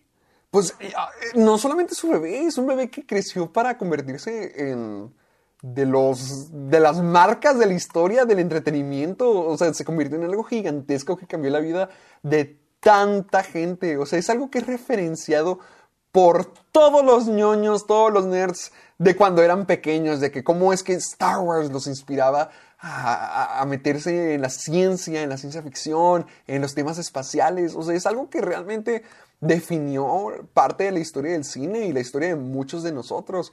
¿Cómo es que algo que creaste así de grande con tus propias manos, con tu propio intelecto, que nadie creía en ti? O sea, que todo el mundo, que había gente que prefería decirte, no, ¿sabes qué? Mejor córtale, mejor cancela lo que, lo que tienes planeado.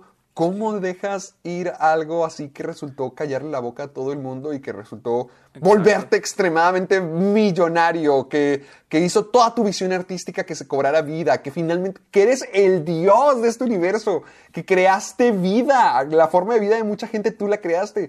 ¿Cómo le dices adiós a eso? No puede ser fácil. Y luego aquí, aquí lo dice, mira, pude no haber vendido Lucasfilm y traer a alguien que, ro- que, que corriera o que trabajara en la producción, o sea, que fuera el jefe, el manager, ¿no? Pero dice, eso no era retirarme. Dice, en The Empire Strikes Back y El Retorno del Jedi, intenté estar afuera de, del proye- de los proyectos, pero no pude, dice Sí. eh, George Lucas. Estuve ahí cada día, a pesar de que la gente, o sea, a pesar de que mis amigos hicieron un gran trabajo, no era, no fue lo mismo si yo hubiera hecho la película. Se refiere al The Empire Strikes Back y El Regreso del Jedi, o sea, las otras dos de la trilogía original. Era, eh, dijo, era, me sentí como si me hubieran sacado. Y, y que probablemente no hubiera funcionado de la otra manera y él está, y, y- y estaría frustrado. Ahora, él dice que él había pensado en los micromanagers, o sea, como que traer a alguien que estuviera a cargo de Lucasfilm, ¿no? O sea, Sí, pero él sí. seguir siendo el dueño. Pero dijo, pero era inevitable. Y este. Y que de todos modos, el tarde o temprano tuvo que decidir eh, que quería eh, estar con su hija. Quería tam- quiere, él quería construir un museo. Oh, Y- un museo como que con toda la memorabilia de las Me- películas. Sí, me imagino. Y dijo, eh, gasté toda mi vida, 40 años, güey, 40 años creando Star Wars. Y, y, re- y dársela a alguien más fue muy doloroso, pero fue la- la- lo correcto. O sea, fue lo correcto. O sea, fue lo correcto dárselo a Disney, creo que se estaba traicionando. sí. ah, a lo mejor dice que que, en la- dárselo a alguien más fue lo correcto, pero a lo mejor dárselo a Disney fue su error. E- Es chistoso porque el, en este Bob Iger en su libro pone que George Lucas se acercó a él. Se acercó a Bob Iger y le dijo, ¿sabes qué? Quiero vender eh, Lucasfilm, Star Wars, pero si no se la... Y yo, dice, y yo se lo quiero vender a Disney. Siento que Disney es el lugar apropiado para que exista, para que viva Star Wars, para que ese es el, ese es el hogar indicado Star Wars, Disney. Si Disney no la acepta o no la compra, no pienso dársela a nadie más. Yo honestamente, yo en, lo, en, mi, en, en mi opinión, siento que sí fue la movida correcta. Yo siento que, que sí, Disney, era Disney o nadie más. Porque ponte a pensar, Disney ya ha demostrado con Marvel saber manejar bien una franquicia. Pu- Puede que ahorita Star Wars no esté tan bien manejada. tal vez Sí, nomás de- no. ¿Me entiendes? Pero al menos en ese entonces, Disney demostró manejar bien una franquicia. Ve Marvel. O sea, pueden decir lo que quieran de Marvel, de si son de superhéroes o si son malas o buenas, pero como franquicia es buena, o sea, funcionó bien. Y George Lucas lo vio y dijo, ese es el lugar correcto para Disney. Y Disney, el Disney como producto, lo que es Disney, pues que de Star Wars que ahí. Yo no veo a Star Wars en otra compañía, no la veo en, en por ejemplo, en, en Warner. No la veo ahí. O sea, Warner No. la única franquicia que ha demostrado mover bien es, es Lord of the Rings. Pero después trajo The Hobbit y que no le gustó tanto a la gente. Y es todo, tal vez Harry Potter, pero ahora Potter, ve pero- fanta- Animales Fantásticos, velo Sí. ahora. Entonces, creo que George Lucas, si quería venderlo, se la vendió a, a- a la mejor opción, la verdad. Yo siento que sí la vendió. Pues es que se le está vendiendo a un titán, o sea, se lo está vendiendo al, al máximo, al rey de la industria. Obviamente que- algo tan valioso como Star Wars, en las manos de alguien tan grande como Disney, pues le iban a sacar mucho jugo. Yo siento que no ha tenido el- un buen trato, o sea, que en su mayoría han sido hasta decisiones que han afectado el legado de Star Wars en cier- de cierto modo, hasta la percepción y la confianza que los fanáticos le tenían a Pero esta incluso- franquicia. Porque, por ejemplo, con episodio 8, con episodio. Hasta con episodio 9 se siente ya con flojera. O sea, se siente como si fuera una de una más de las colecciones de Disney que pueden hacer lo que quieran. Y, y como ya está establecida, como ya tiene un legado y una historia con los fans, no tienen que hacer mucho. O sea, realmente siento que esas películas dañaron mucho la relación que tenían con su audiencia. Pero. Pues sí, o sea, trato de pensar a quién más se lo iban a dar. ¿A sea, quién, mira, más es de la talla de Star Wars? Pienso a alguien más grande como Universal. Yo no veo a Universal con Star Wars. No, La no, verdad, a. Comcast. A- a Warner tampoco. Paramount de Viacom tampoco. Yo siento que Disney, sí, como dijo George Lucas, bueno, como dice Bob Iger en su libro, si George Lucas le dijo, si es, si no es Disney a ninguno, yo creo que sí era la mejor, pues la mejor, mejor idea, la verdad, porque sí siento que si planea venderla, porque sí, por lo que está diciendo, era como que tarde o temprano se tenía que deshacer ya de, de, Star de- Wars. de Star Wars. Entonces, creo que sí fue una buena decisión. Fue una decisión, una buena decisión eh, dársela a Disney. Que ojo, que sí, como dices, Disney probablemente no ha hecho el mejor trabajo con Star Wars. Pero, sí lo Pero- ha diversificado. Sí, y, siento- y te digo, siento que no podría haber un, una- un lugar, un hogar mejor para Star Wars, la verdad. Sí, porque a pesar de que, te repito, a pesar de que esos episodios y la relación con la gente no está tan bien, ya no hay tanta emoción por Star Wars como antes, sí han hecho un buen trabajo como corporativo. O sea, hecho, explotándolo o sea, todo lo que se pueda, de que sacándole series, spin-off, películas, o sea, sí lo han aprovechado. Para bien o para mal, lo han aprovechado. De hecho, hace poco estaba hablando con, con mi roomie, con Fernando, y estamos hablando de un conocido que él ya incluso, que él es fan de Star Wars. Él es fan de Star Wars. No, no Fernando, el, el con el que, del que hablábamos. Ajá.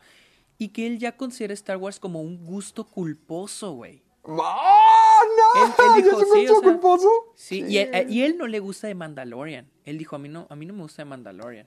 Pero también dice Fernan- me decía Fernando, es que él siente también que como que ya no le tiene esperanza a Disney. O sea, ve, ve Mandalorian, pero no le tiene, siente que tarde o temprano la van a venir cagando. Ya, ya se apagó, ya está en Sí, modo ajá, default. ajá, exactamente. Y que ya considera Star Wars como, como un gusto culposo. Yo jamás había oído a alguien, y menos un fan de Star Wars, decir eso. Gusto culposo. Un gusto culposo. Y me, y me puse a pensar y dije, pues es que en realidad, ¿cuántas películas buenas tiene Star Wars como para decir, ah, o sea, Star Wars me siento orgulloso de, de que me gusta? O sea, bueno, ¿cuántas películas buenas y malas tiene como para definir si entraría gusto culposo? Digo, es Star Wars, es algo gigante, ¿no? Pero ¿hasta qué punto ya se empieza a hacer un gusto culposo? Y dije, wow, está interesante. De- pues sí, si te pones a pensarlo, eh, Sí, sería buena sí. idea algún día tomarnos el tiempo de equilibrar los buenos con los malos para saber en qué lado de la balanza queda Star Wars. Star Wars, exactamente. O sea, hasta el, el punto que decir es que ya no, ya no tienen buen producto, o sea, pero lo disfruto, puedes decir, bueno, es un gusto culposo. Oh, Yo no lo yeah, quiero no definir había porque pensado- no, no lo había pensado, soy pero si hay fan. una posibilidad de que Ah, Star Wars entre ahí.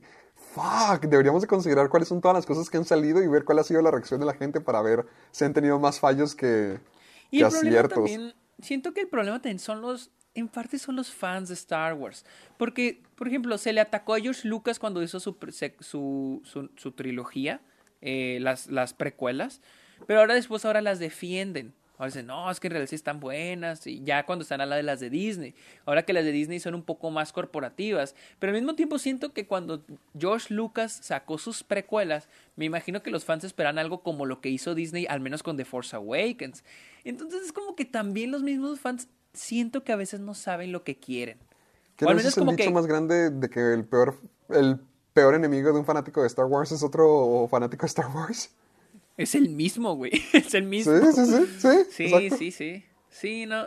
Sí, o sea, siento que también es un problema los mismos los mismos fanáticos dentro de y siento que en todas las franquicias, pero una vez lo dije, siento que los fans, por ejemplo, de Marvel son fans que como que ya aceptan que no, o sea, siento que los fans de Marvel son ya como que los menos tóxicos de los fans tóxicos, porque Sí, como que ya se dejaron llevar Sí. por la corriente de lo nuevo que sale. Como que, ah, esto no es lo que conozco, denme algo padre y listo. Sí, como que ya no crean teorías de que, ay, vas a... Yo, yo hace años que no veo una teoría de Marvel, del, del, cine- del universo cinematográfico de Marvel. Sí, como que la gente ya se cansó que- y dijo, no, dénmelo, nunca le voy a atinar. Sí, exactamente. O sea, siento que, no, ya, lo que sea, no, no, no, como que ya ni siquiera esperan que salga un personaje o otro. Creo que los únicos rumores son los de Spider-Man, pero de ahí en fuera, ya en Avengers o cosas así, y es como que, ya, ya, lo que sea. Por ejemplo, de, de, de esta Black Widow no veo eh, teoría. Sí, debe de haber, pero ya no era tan popular como antes. Qué, qué tristeza suena eso. Mejor Ya dame una sé. buena noticia. No, pues vamos a una otra serie. Bueno, esta es como que una comedia. Charlie, eh, Charlie Brooker, el creador de Black, eh, Black, iba a decir, eh, Black Panther, de Black Mirror, no, no, no, otro black, otro black. sacó un teaser trailer de un, mock- al parecer es un mockumentary que se, llama- se llama Death to 2020. Y es, y, y- y- y- como anunciaron, no, este año no va a haber este. am, no va a haber Black Mirror. temporada de Black Mirror, pero sí, este proyecto con Netflix que se llama Death to 2020. Al parecer, me estoy metiendo a IMDb y va a ser con Hugh Grant, Lisa Kudrow, este Kumail Nanjiani, ah, Oh, que- ok. También Joe Keery, que es el de el de, El de Stranger Things. Stranger Things, son eh, las personas que van a salir en este, al parecer es un mockumentary, por ahí leí que es un mockumentary, es una comedia, Ah, no tengo ni idea, ni idea de qué va a tratar, o sea, no hay nada más que este teaser trailer donde sale con- como que está presentando, mira, por ejemplo, dice 2020, even- e incluso los creadores de Black, Black Mirror, Mirror. tampoco pueden hacerla este año, Ah, pero tienen algo que agregar. Death to 2020. Ese es el teaser trailer de Death to 2020. Sabrá la chingada de qué se va a tratar. Eh, de hecho, Charlie Brooker ni siquiera puso descripción al video, solo puso el video en Twitter. Y eso es lo que sabemos de Death to 2020. O sea, va a ser un documentary de cómo el 2020, el 2020 se puede poner peor. Yo creo. yo, yo creo que, va a salir a finales de diciembre, que es más o menos las fechas en las que sale las nuevas Mm. Las temporadas temporadas de de, Black Mirror. de Black Mirror. Entonces va a ser... Porque incluso el mismo tráiler como que te da la misma sensación así, el mismo tono de Black Mirror. Entonces siento que va a ser algo como que hasta burlándose de Black Mirror, ¿no? No sé, no sé, eso es... Ahora hablando de teorías, esa es mi teoría. No, su- suena padre, suena bien, porque este Charlie Brooker siempre ha estado bastante, no sé, como que es muy veloz, muy rápido en Sí, adelantarse sí, a identificar lo que, como que los problemas de la sociedad. Y, o, o- o sea, no que él sea Nostradamus ni nada por el estilo, pero como que es muy observador y muy consciente de, de todas las cosas que nos van afectando poco a poco y cómo van modificando nuestra moralidad. Y siento que el año 2020 ha sido uno que ha traído a relucir bastantes casos donde esto es aplicable, donde han pasado muchas, muchas cosas que han llevado al 2020 a ser el peor año de la historia. Y si hay alguien que pueda agregar y sacar una historia de eso, siento que podría ser Charlie Brooker, al menos con lo que ha demostrado de Black Mirror. Ahora haciéndole un especial o lo que sea que sea esto, este documentary al 2020, se, se, se escucha padre. Sí, no, y la parte como dices, Charlie Brooker es como que muy exacto y cuando saca sus cosas como que salen en el momento apropiado.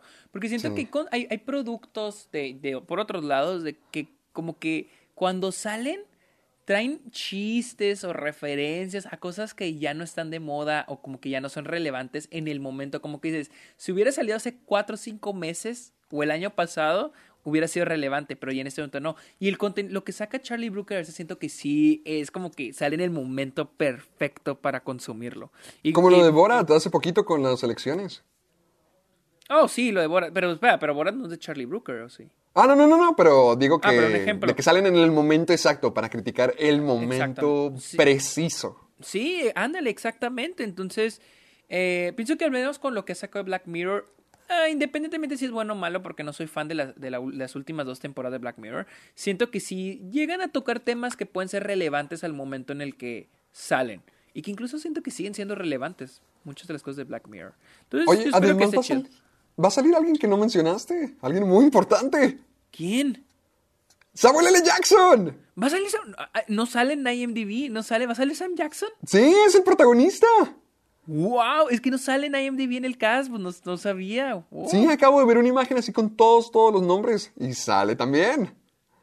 Oh, ok, ok, no, pues. o sea, Esto tiene se buen- está tiene muy buen agarrando. Ojalá sea nuestro presidente del 2020. Ay, ojalá. Estaría mejor. Pero bueno, vamos a las últimas dos antes de entrar a la noticia fuerte. Ah, la fuerte, la fuerte. Ah, Héctor quería que habláramos de los primeros vistazos de Godzilla vs. Kong y Space Jam 2, porque ya salieron eh, dos imágenes. No sé si están en baja calidad o no sé si es un, es un video. Oh, a lo mejor así son. Así se ven. Oh, no, es- es- creo que es un video, es un video y, ah, y son los eh, screen, screen caps. ah, Sí, porque se supone que esto, lo de Godzilla contra King Kong, el primer vistazo fue revelado en la CCXP, que es la convención de Brasil, pero que Mm, fue eh, realizada de manera virtual, eh, de manera online. Entonces creo que a través de esto dieron un pequeño teaser de cómo va a estar King Kong contra Godzilla. Y... Looks good, lo sabían. Sí, se ve bien, se ve bien. King Kong se ve... No, habían- no habíamos visto a King Kong desde, ¿qué? Desde... Desde Skull Island. Y oh, Desde Skull no- Island. No me quedaron muchas ganas de verlo después de ver esa película. Ay, ay, a mí sí, yo, yo me acuerdo que sí, me, sí la disfruté. Me aburrí tanto con Tom Hiddleston, con Brie Larson, ni Samuel L. Jackson pudo salvar eso. Ay, yo me acuerdo, mira, no quiero entrar a detalles porque hace, pues hace años la vi, la vi hace... Sí, ahorita yo tampoco. ¿Qué, qué año salió? ¿no? O sea, ¿2016? 2017, hace tres 2017, años. Uy, pensé 2018. que, pensé que en el 2014 o algo así. No, pues no fue hace mucho, hace tres años. Yo me acuerdo que con la vi sí me gustó. Sí la había disfrutado, la verdad. Pero, pero te digo, no quiero entrar a detalles porque pues la vi hace tres años y no me acuerdo exactamente. Pero recuerdo que salí y dije, ah, estuvo, estuvo chida. Estuvo padre. Estuvo padre, la verdad. Entonces, También John Goodman salía en eso, ¿ves? No me acuerdo, realmente. sí, John está, Goodman salía. Es reciente y ya la tengo tan olvidada. Sí, sí. Igual No, luego Godzilla, King of the. Monsters, también pasó lo mismo. Yo no vi King of the Monsters, pero me acuerdo que yo había visto eh, la, la otra, ¿cómo se llama? Pues Godzilla, la, con, con este Aaron Taylor Cranston. Johnson y con Brian Cranston. Y esa sí me acuerdo que no me había gustado. Las- Sí de a tiro no me había gustado nada, nada, nada. Mm, Entonces creo que. Ay, es que sí me acuerdo que también la de Godzilla, del, creo que fue en el 2014, tampoco fue del todo querida. Porque ese era uno de los problemas, que parecía película de Brian Cranston de Aaron Taylor Johnson en lugar de Godzilla. Entonces Sí. ha sido una constante que man- han mantenido con las películas de Godzilla, porque ese es otro problema que sí corrigen un poquito más, pero sigue estando presente en Godzilla, Rey de los Monstruos, aún enfocándose en todos los humanos que no te interesan en absoluto. Y quisiera creer que ahorita, que finalmente tienen el enfoque hacia los monstruos, que ellos sean lo importante, que ellos son los que van a pelear, al final que saquen la, la película que sea querida por todos, porque hasta la fecha ninguna de las películas le ha entrado a, a todo el mundo de la manera correcta, que todo el mundo esté dispuesto a decir, ¿sabes qué? Lo hicieron muy bien aquí. No, siempre han habido muchos peros, pero espero que ahora que sean la magia de los monstruos, ya podamos conectar un poquito y- más, y porque por al lo fin de que cuentas estoy- eso es lo que quiero, ver Y monstruos luego gigantes. estoy checando las críticas, o sea, el- el- la calificación de críticas, y luego la comparo con la calificación de los, de la de los usuarios, que probablemente decir, probablemente pro- podemos decir que son en parte fans. Y no están muy diferentes. Por ejemplo, a Godzilla la primera tiene un 6.4 de usuarios y 62 de crítica. o sea, no es muy Mm. diferente. Y luego Godzilla King of the Monsters tiene un 6 por usuarios y un 48 por críticos. O sea, a los usuarios o fans les, les gustó un poquito más que a los críticos, pero tampoco les gustó, no les gustó más que, a que la primera Godzilla. Y Kong, Kong es la mejor, o sea, la que tiene mejor calificación, tiene un 6.6 de los usuarios y un 62 de los críticos. Entonces, no podemos concluir que no ha sido como que muy, no han hecho un gran trabajo con eso. con sus hasta películas, ahora ni, no. ni, ni como- ni para la crítica ni para los fans. Así que. y, te digo, aquí al parecer Kong, la de eh, School Island, es la, es la mejorcita. Oh, esa la fue la mejor. Chet. Sí, Yo siento que ya estamos en un caso como en el, en el universo conjuro, donde dijeron, miren, tenemos un conjuro, Mm, un sí. universo porque es la moda, pero no sabemos qué hacer con él y no lo vamos a desarrollar bien. Sí, por- sí, sí, sí, totalmente de acuerdo. Está como que, es que también como que Godzilla, ay cabrón, ¿qué fue eso? ¡Ay, quién gritó allá! Creo que fue. creo Dile que a fue- Fernando que se quiero, calme. Quiero pensar que fue Alexa, pero ay, güey, qué miedo. Ah, decía, ah, sí, o sea, porque también la idea de dos monstruos en una película, o sea, no sé. yo sí quiero ver esa pelea, pero espero que no...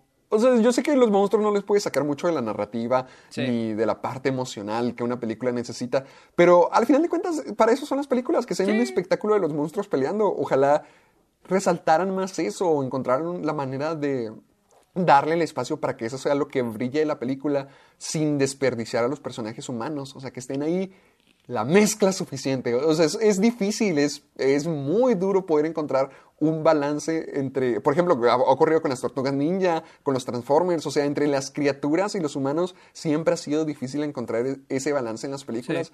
Pero por favor, ya que lo logren, ya tienen a los íconos monstruosos más grandes de todos, ya, háganla La, la con cosa esto. es que, la cosa es que siento que películas, ¿qué me- ¿cuál mencionaste? ¿Transformers y cuál? Ah, Y Tortugas Ninja. Y Tortugas Ninja, los Transformers y las Tortugas Ninja son personajes. Y en estas películas, por ejemplo, Godzilla y King Kong no son personajes. Ah, sí. Técnicamente no tienen diálogos, no tienen interacción con Sí, personajes, no, son, son solo bestias que son, literal podemos decir que son parte del diseño de producción. Y, y, y- y Tortugas Ninja y los Transformers son personajes. Entonces, po- e- es a lo que voy. O sea, por ejemplo, Tortugas Ninja y los Transformers probablemente no funcionan porque están mal hechas las películas, están mal escritas, pero yo no veo la manera de hacer una película con King Kong y este Godzilla. Es lo, es lo que ahí se me hace como que raro. Pero obviamente van a aprovechar la popularidad que tienen estos monstruos en el cine y en la cultura para hacer películas. Ah, pues a ver cómo sale, porque Y- ya, ya ahorita que me acabas de mandar al camino de los recuerdos, me doy cuenta de que ninguna de estas películas ha Sí. funcionado del todo bien. No veo por qué no le podemos tener esperanza a esta última. Podría ser un espectáculo de monstruos divertido, dura- pegándose durante una hora y estaría feliz. Vamos a ver si termina siendo eso. Y el segundo vistazo que deseamos es Space Jam 2, la secuela. Uf. de Space Jam. Esa ¿Qué sí es? me tiene emocionado. ¿En serio? Eh, estoy viendo aquí un, un este, un, viene de un tweet de la, de la página Omelette, no sé, que es eh, una página de cine, series de TV en Brasil. Está aquí, este, está aquí eh, verificada por Twitter. Y pues como dijo eh, Héctor, ah, pues viene la convención CCXP y ya salió la primera imagen de Box Bunny en Space Jam. Y al parecer yo no sabía, pero había mucha gente que tenía la sospecha de que podrían los Looney Tunes salir en 3D, algo así como Tom Sí, como Jerry CGI. en el, ajá, como Tom y Jerry en su nueva película, no sé si viste el tráiler. Ah, sí, sí, sí. Sí, qué asco. Pero al parecer no, van a Sí. ser van a ser en 2D y eso me alegra mucho, está chido porque pues originalmente son en 2D, los vimos en Space Jam en 2D, los vimos en su secuela. Bueno, en realidad Space Jam, esta nueva película no es secuela de Space Jam 2, o sea, sí es secuela, pero en realidad es secuela de los Looney Tunes de vuelta en acción. No sé si sabías que eran son secuelas. Espera, ¿de- ¿también de Back in Action? Sí, Back in, Back in Action se supone que es una secuela de Space Jam. Es Space Jam. Si te metes a, a IMDb, ahí la cuenta como, como que la secuela de. Y luego, después de Back in Action, es Space Jam A New Legacy, que da que va a salir el Oh. 2021. Y, y se me hace padre porque está chido eso de. Oye, tengo ganas de ver. Es la de los Looney Tunes de vuelta en acción porque. Sí, para que veas a Brendan Fraser. Ah, pero hasta ahí sale Brendan Fraser. todo Sí, él es el este protagonista, acuérdate. También sale Steve Martin, es el villano. Sí, sí, sí, cierto. No me acordaba, sí, es cierto. Y, y pues se me hace padre que estén en 2D. O sea, la verdad la imagen no dice mucho. Solo vemos a, a Sí, solo es Bunny en- en un como que en los carrito. estudios Warner. Ajá, en lo que puede ser los estudios Warner. Pero se me hace padre que esté en 2D. O sea, que, que mantenga esa... Pues, lo Sí, típico, la ¿no? esencia original de los Looney La Tunes. exactamente, se me hace, se me hace padre. Pero Sí, ya. ah- Ah, bueno, bueno, termina, ah- termina.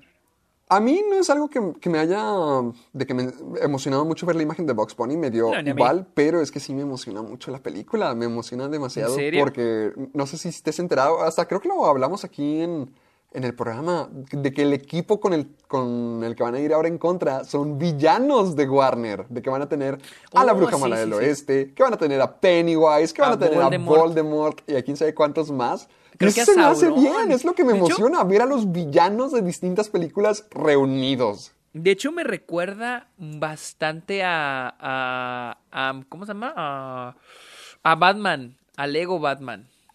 ¿Por qué? ¿Nunca viste Lego Batman? Sí, sí la vi, pero ¿por qué te recuerda? Porque pelean contra los villanos de Warner. ¡Ay, sí, es sea, cierto! es impli- cierto también. Y te mira, también era Voldemort, también sale ahí. Ajá. Es cierto, sí, sí, exactamente eso, exactamente eso. Implícitamente son los, me dicen que son los villanos de Warner. Creo que en Space Jam sí van a decir, estos son los villanos de Warner, pero en, en Batman obviamente porque pues, Warner es la que está haciendo la película. Y sale, Sau- sale Sauron, Sauron, el de The Lord of the Rings, sale Voldemort, sale también la bruja del Mago de Oz, eh, salen los Gremlins, también salen, Es entonces... cierto. Oye, shit, es- ya se me olvidó Batman Creo Lego. que- No, se me olvidó que están eh, reciclando la idea. Creo que incluso va a salir la máscara. En, en- no sí, como villano, pero es creo que cierto, es cierto. No sé si vaya a ser uno de los villanos o si el referee de una manera, pero sí lo habían anunciado, es verdad. Sí, va a salir la máscara. Me pregunto si. Si volvería. Bueno, no sé. No, No sé si- Jim Carrey lo dudo demasiado. Yo también lo dudo, pero. O sea, pero estaría chido más porque es live action que traigan de vuelta a los actores, pero sería muy difícil. Sería muy. Sí, porque imagínate difícil. traer de regreso a Ralph Fiennes, a Jim Carrey, a. Bill Skarsgård y para una película que no que pues no creo que sean tomados en serio, o sea, van a ser villanos, pero los van a hacer comédicos, no creo que regresen. Sí. Sí, sí, yo tampoco creo que regresen. Yo creo que más por el dinero. O sea, yo creo que les sa- saldría muy caro traer a todos esos actores de vuelta. Sí, sobre todo si son esos sus papeles más icónicos de villanos, no, lo, lo dudo bastante. Sí. Pero bueno, eso es. Y hablando de Warner, hablemos de la Ah, ya vamos al último, ya para cerrar. fuerte de esta semana y es de que Warner Bros. Warner Media anunció que va a debutar todas sus películas del 2021 en cines y en HBO Max al ¿Qué mismo tiempo. Te dije, al ¿qué te dije? tiempo. La semana pasada creo que dije que esto iba que esto podría ocurrir, que para qué nos seguíamos obstinando en ver qué Y- pasaba con cada película, que probablemente esto terminaría ocurriendo. Y este incluye 17 películas, que incluye, aquí, aquí tengo una lista, que es Matrix 4, Dune, ah, In the Heights, ¡Oh! la más esperada por mí, The Many Saints of Newark, que es la precuela de Los Sopranos, Esa es la- ah, oh, de- eh, pero no va a salir este Tony Soprano, me imagino. No, no, pues está muerto. No, es una precuela sobre los años de Tony Soprano, y de hecho el protagonista es el hijo de James Gandolfini. ¡Oh! a ver, ¿Cómo se llama? Eh, ¿La película? No, él. Ay, no me acuerdo, eh, Tony Gandolfini, no te creas. A ver. Eh, Ah, busca la película como los The Many Saints of Newark, los algunos santos de Newark.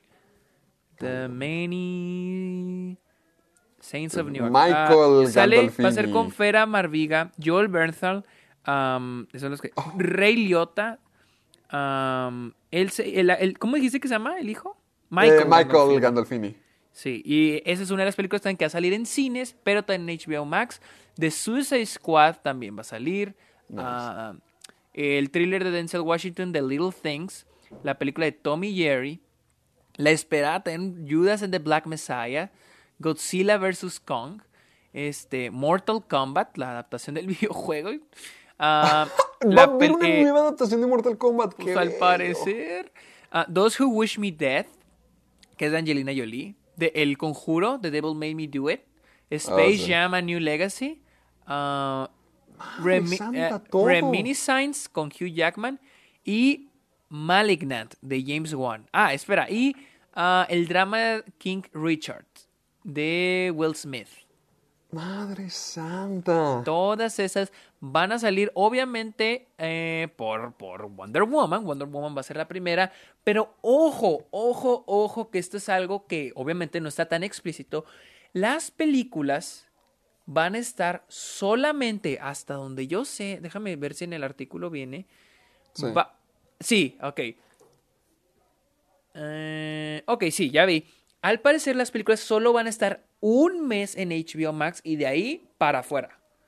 Obviamente para evitar de que, digamos, en mayo ya hayas, digamos, seis películas grandes en HBO Max y que alguien diga, ah, bueno, ahora voy a pagar HBO Max por este mes y voy a aventarme todas esas películas grandes. Es para evitar eso. Mm, Entonces, digamos, Wonder. Woman va a estar del 25 de diciembre al 25 de enero en HBO Max y después ya no va a estar ahí.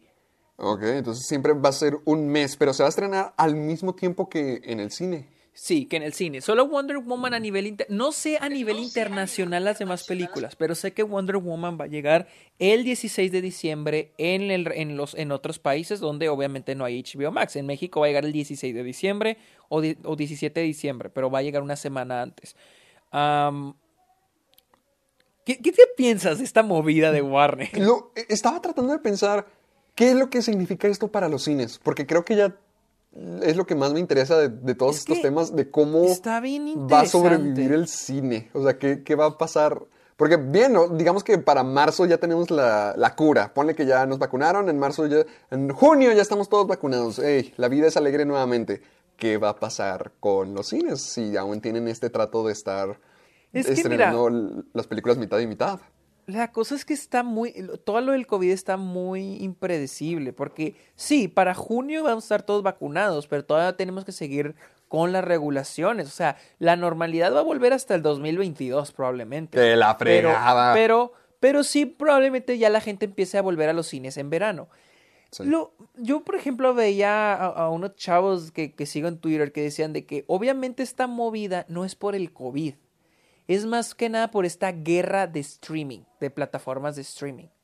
Sí. No es, ya, ya ahorita este punto, esto, esta movida de Warner no es tanto por, ah, por el COVID, ¿no? Porque no están retrasando la las gente. películas, es más como vamos a apostarle ahora sí a HBO Max. Y Pero ¿cómo es que la industria lo permite? Porque no sé, ¿te acuerdas de cuando hablamos de lo que hizo Troll, bueno, Universal, de que dijo, sí, las dos las vamos a estar estrenando en on demand y luego, que- luego los cines dijeron, ah, sí, pues ya no las vamos a pasar. O sea, Pues ¿cómo es es que llegaron a este trato? Pues porque ahorita los cines están muy vulnerables. Están muy vulnerables los cines.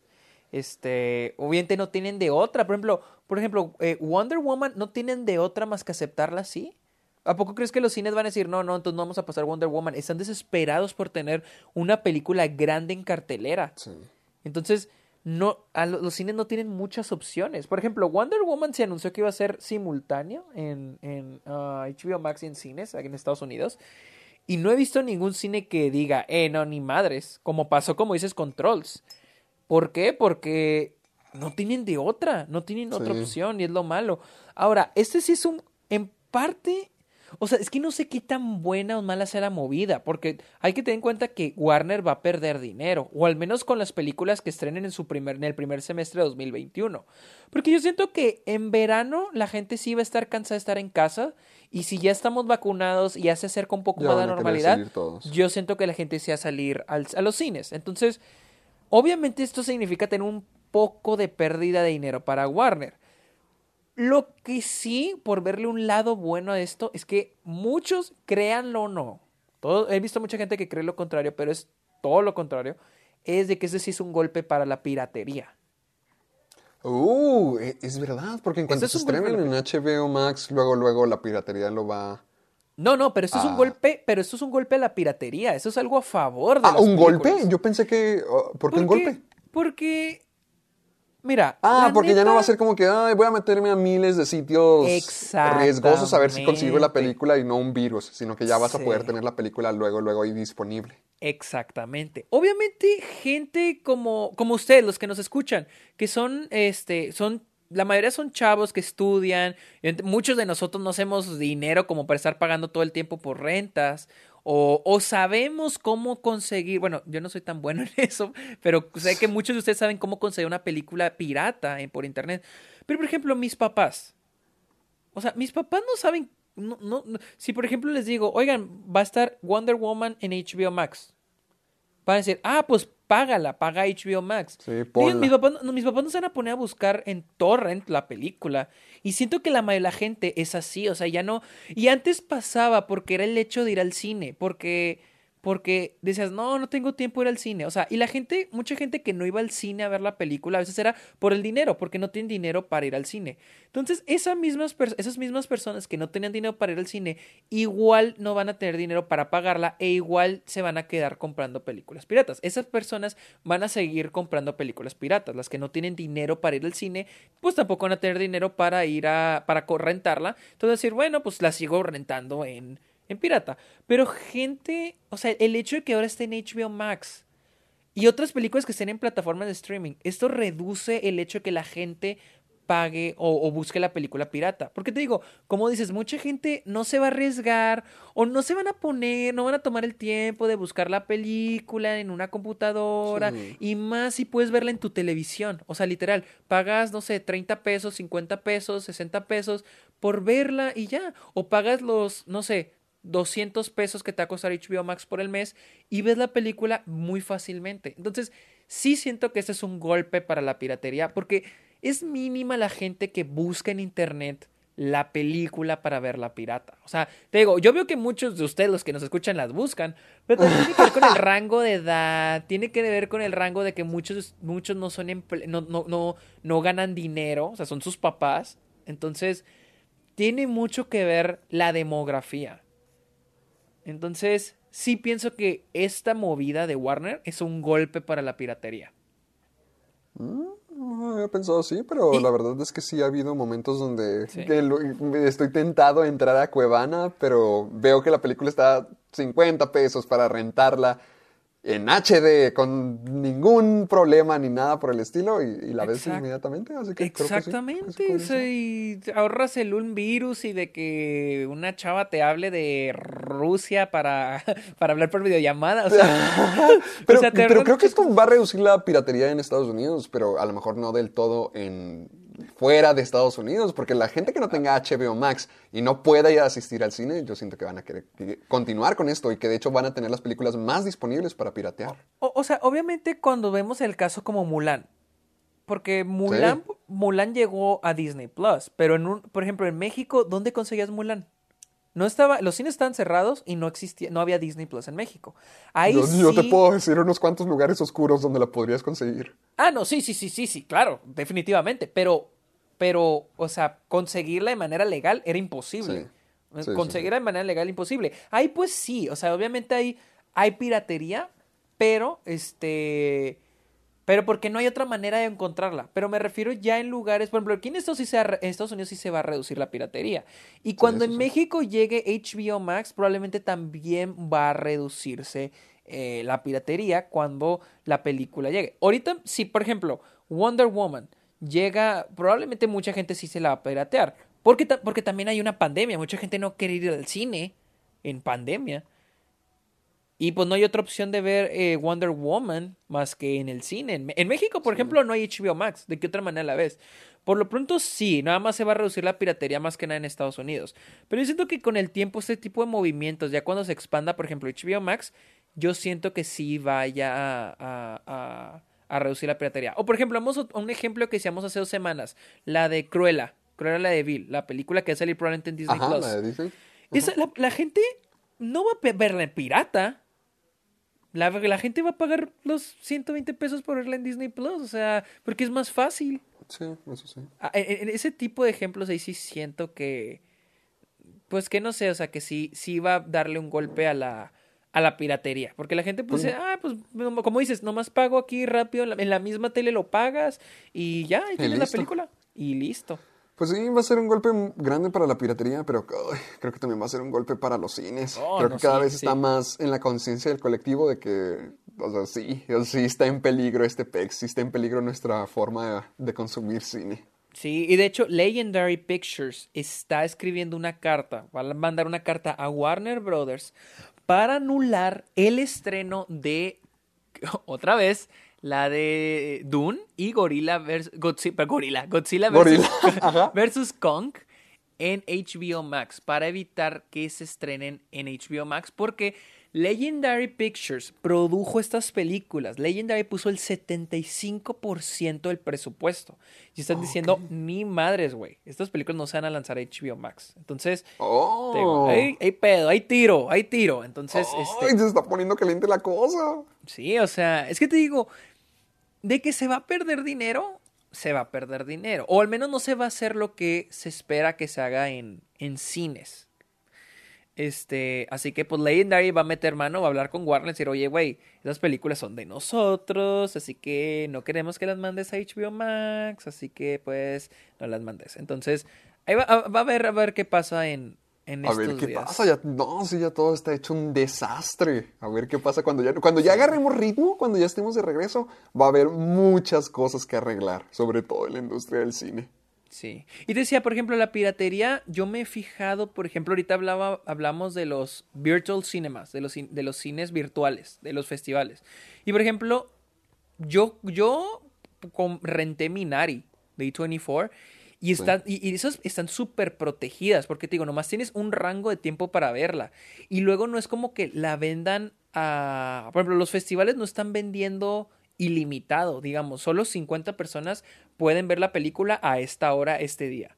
Por ejemplo, yo quería ver Nomaland también con Film at Lincoln Center y no había boletos.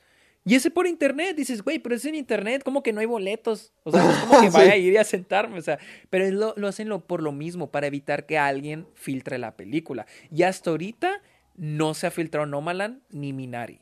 O sea, no se han filtrado. Y yo hablaba con un amigo que, que él es de México y pues obviamente ve a veces las películas piratas porque no, es más difícil conseguirlas independientes en el cine o en Blu-ray rápido. Por ejemplo, The Farewell no llegó al cine en México. Entonces, él me decía, la verdad, veo muy difícil, o sea, van a durar mucho las películas independientes en filtrarse este año, porque están muy protegidas, están muy, bastante protegidas. Y te digo, sí, sí está siendo un golpe para la piratería, pero como dices, también va a ser un golpe para los cines. Para la industria. Ah, amiguito, ¿dónde te seguimos? Estoy en Twitter e Instagram como y en TikTok como. Ya vi que tienes dos TikToks. Sí, ¡Uh! me aventé uno. Recomendaciones y unboxings. Y El unboxing. amiguito lo hace todo.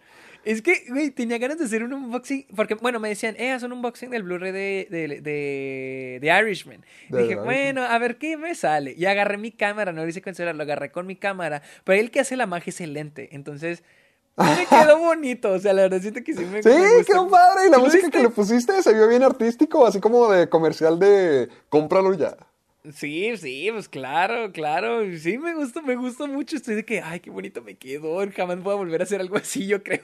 Y, estoy en, en TikTok, en Instagram y en Twitter como arroba el Sergio Munoz. Vayan a ver Ta- sus unboxings tan bonitos. Vayan a verlos. Y también estoy en Letterboxd para que vean todo lo que estoy poniendo, todo lo que veo, mis calificaciones de las películas que he estado viendo y muy, pro- muy pronto mi lista de mis películas favoritas del 2020.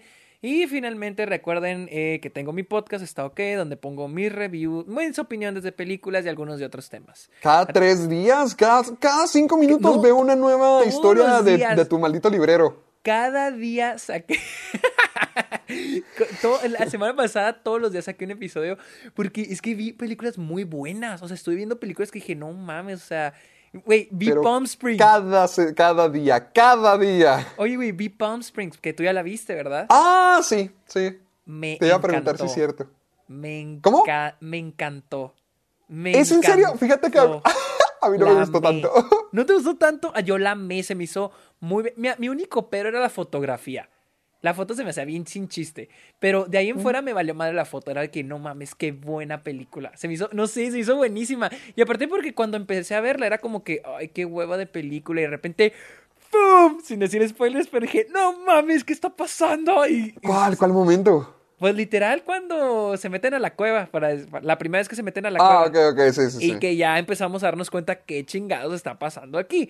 Y es cuando dije, ¡ay, güey! Y como que dije, no, ma a mí sí me gustó mucho, la verdad. Ay, es que he visto varias películas de, del concepto de repetir los días y me han gustado O sea, no, no, no que me haya disgustado, se me hizo bien como para película de, de 7, 5, de casi 8 cositas así, se me hace bien. Pero es que he visto películas de repetición del día que me han gustado mucho más, que siento Por que ejemplo- han aprovechado el concepto de mejor manera. Ay, a mí se me hizo que aquí la aprovecharon demasiado bien por el hecho de poner ahora una pareja y luego otra persona y luego crear este, esta, este mensaje del sentido de la vida, sobre volver a la normalidad, etcétera, etcétera. Me- a- al menos a mí me gustó más que Happy Death Day. Ay, Porque yo sé que ti ah, te estaba encanta pensando Happy Death justo en Day. eso, pero me- a mí me gusta más Happy Death Day que, No, mí- que Springs. Y me gusta más, ¿cómo se llama? El Groundhog Day. Groundhog Day, sí. Bueno, es que Groundhog, Groundhog Day es como que la, la, la Sí, mamá de el, papá de los pollitos. Sí, exactamente. No, no la puedo comparar porque, o sea, digo, eh, Palm Springs toma riesgos como el hecho de que ahora son dos personas, hay una, es, hay un romance en esta idea de lo quieren salir de este mundo. O sea, la lleva más allá que Groundhog Day. Pero Groundhog Day, pues, es, es, digo, es, es la que genera esta idea, este concepto. Entonces, no es como que pueda decir Palm Springs es mejor. Simplemente, pues, Groundhog Day inició esto. No hay comparación. Sí.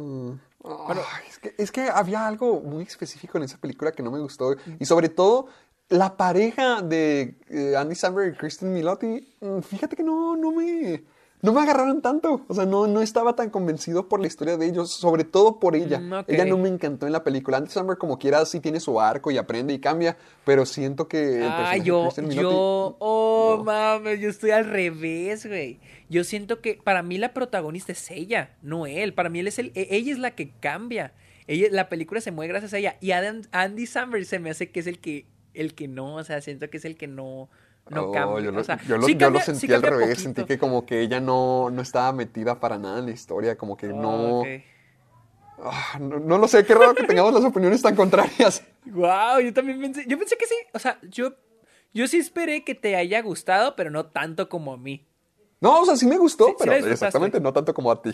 Sí, no, a mí creo que sí es una de mis películas favoritas del año, la verdad. Sí, me- me ¿Salió este año, no fue el pasado? ¡Wow! No, año. ¡Qué pex! ¡Ay, ya que se Salió acabe esta por cosa! mayo, creo. Sí, pero bueno, ¿dónde te seguimos? Ah, a mí me pueden seguir en, en YouTube como Caja de Películas. Hoy voy a subir mi review. ¡Ah! ¡Se me olvidó otra, Sergio! ¡Mank! Ay, sí vi que no es tu tipo de película. No, no me gustó. Sí, bueno, la- o sea, sí, se me hizo bien, se me hizo una buena película, Sí. pero no me gustó.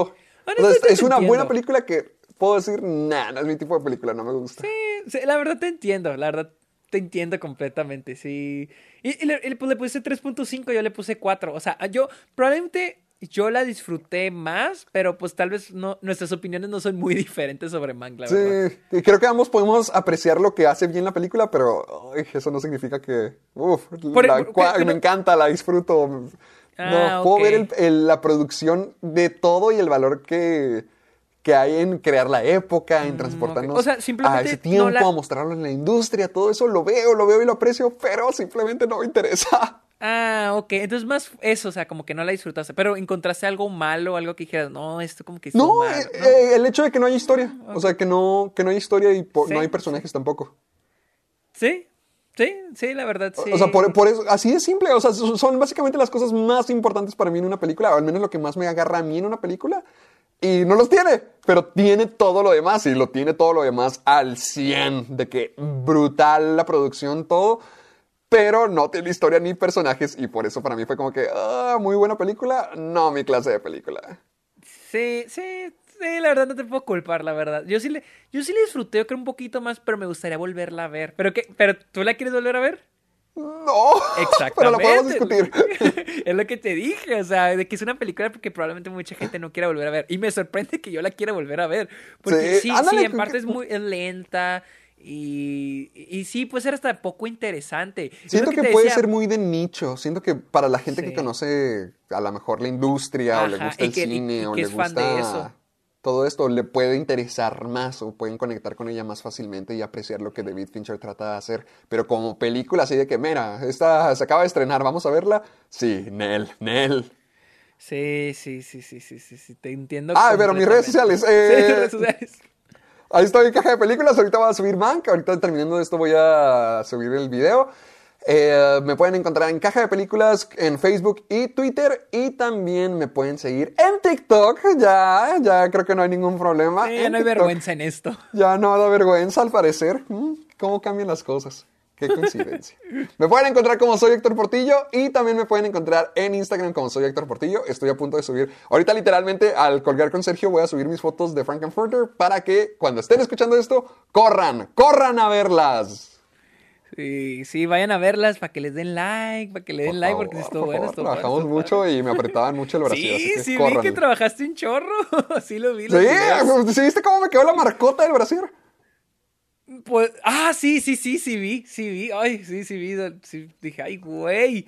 Eh, Sí, sí, Sí, estaba, apretado, sí, sí vengo haciendo Está una copa de más o menos. Sí, y recuerden escucharnos en Spotify y en Apple Podcast. Y recuerden dejarnos su review en Apple Podcast y su calificación. Díganos qué les parece este bonito podcast, qué opinan de Ah, nuestras bonitas Cinco voces. estrellas, cinco estrellas nomás. Sí, así es. Así que, ¿qué más? Y recuerden usar el hashtag Soy Amargado para ponernos sus memes, sus historias, sus videos, sus preguntas, sus anécdotas. Todo, y... todo. Exacto. Oh, ah, por cierto, por cierto, por cierto, por cierto, espera. ¿Qué? Una ¿Qué? persona me mandó un mensaje aclarando. Déjame busco el nombre, a ver si ¿Qué? ¿Qué hicimos mal ahora? No, no, no, no, no. Me. Ay, es que tenía su nombre. Ay, carajo. Ok, este chavo, de- de- a ver si lo voy a buscar en la semana para decir su nombre, por agradecimiento. Ah, ¿qué hizo? aclaró, aclaró lo de este, lo de los videojuegos, güey. Lo de cómo ¿Qué hicimos funciona- o qué dijimos mal?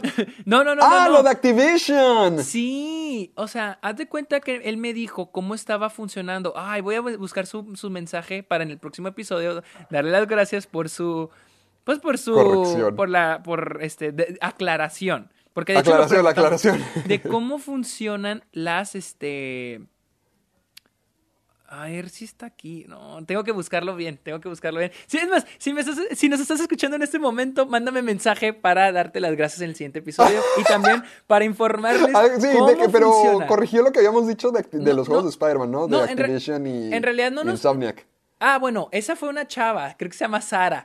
Eh, ella sí dijo que era Activision, pero en Instagram a mí me mandó un mensaje un chavo diciéndome que cómo funcionaba, porque acuérdate que nosotros no sabíamos cómo funcionan los derechos de licencia de los personajes de- del Marvel, porque están Ah. repartidos con diferentes compañías. Y esta persona me dijo, recuerda esta persona, mándame mensaje para mencionarte en el siguiente episodio, Ajá. dijo que hubo un tiempo en el que Disney fue con ah, Insomnia y con. ¿Quién era el otro? ¿El de Avengers? Activision. No, no, No. era Activision, era. Uh, bueno, los de Avengers. Y les dijeron de que quién quiere Spider-Man, quién Ah, quiere Square Avengers. Enix. Ándale, ellos. Y dijeron quién quiere Spider-Man y quién quiere Avengers. Y ellos eligieron Avengers y este Insomnia eligió Spider-Man. Así. Así me, así me lo explicó más o menos. Pero tú sí me estás escuchando. Mándame un Ah, mensaje estoy porque, para porque darte me, las gracias. porque me detalló bien cómo era. O sea, me detalló y lo leí y dije, ay, güey, no, pues lo tengo que mencionar. Creo que incluso fue la semana pasada. Pero ahorita qué bueno que me acordé, qué bueno que me acordé. No, pues qué bueno que te acordaste al último momento, ya cerrando el programa, perdón, ni te sí, acuerdas el nombre del tipo. Sí, ya sé, perdónenme. Qué bueno que te acuerdas. Ahí para que le den más explicaciones a Sergio, para que vean qué buen trato les da. Yo sí los leo, yo sí los leo, pero, pero, pero se me olvidó, se me olvidó tomarle screenshot, porque muchas cosas las tomo screenshot para luego mencionarlas en el programa, pero se me olvidó. Ya lo tenemos para la próxima semana. El misterio de la persona que aclaró toda nuestra vida. Búsquenlo, búsquenlo todos, búsquenlo. O más bien que él llegue y que nos diga quién No, sí- es. sí me va a decir, me va a mandar mensaje, me sé que me va a mandar mensaje, perdón. Les, les traemos el reporte la próxima semana para recuperar la información Sí, de este sí. tipo. ¿Y qué más? ¿Y qué más? No, pues ya es Ah, todo. yo creo que ya, ya, ya, ya te disculpaste, ya nos apenaste, creo que ya nos podemos Ya largar. dejé, ya nos dejé en ridículo Eh, pues ya, nuevamente. ya, para que veas Bueno. cuánto, nos, cuánto le importan los fans a Sergio. Ah, bueno, Ni se amigos, acuerda de esos nombres. pórtense bien. Voy a ir a comerme algo que tengo hambre. Yo también, Bye. ya quiero ir a desayunar. Oh, ya casi a mediodía. Pues gracias, amigo. Bye. Bye.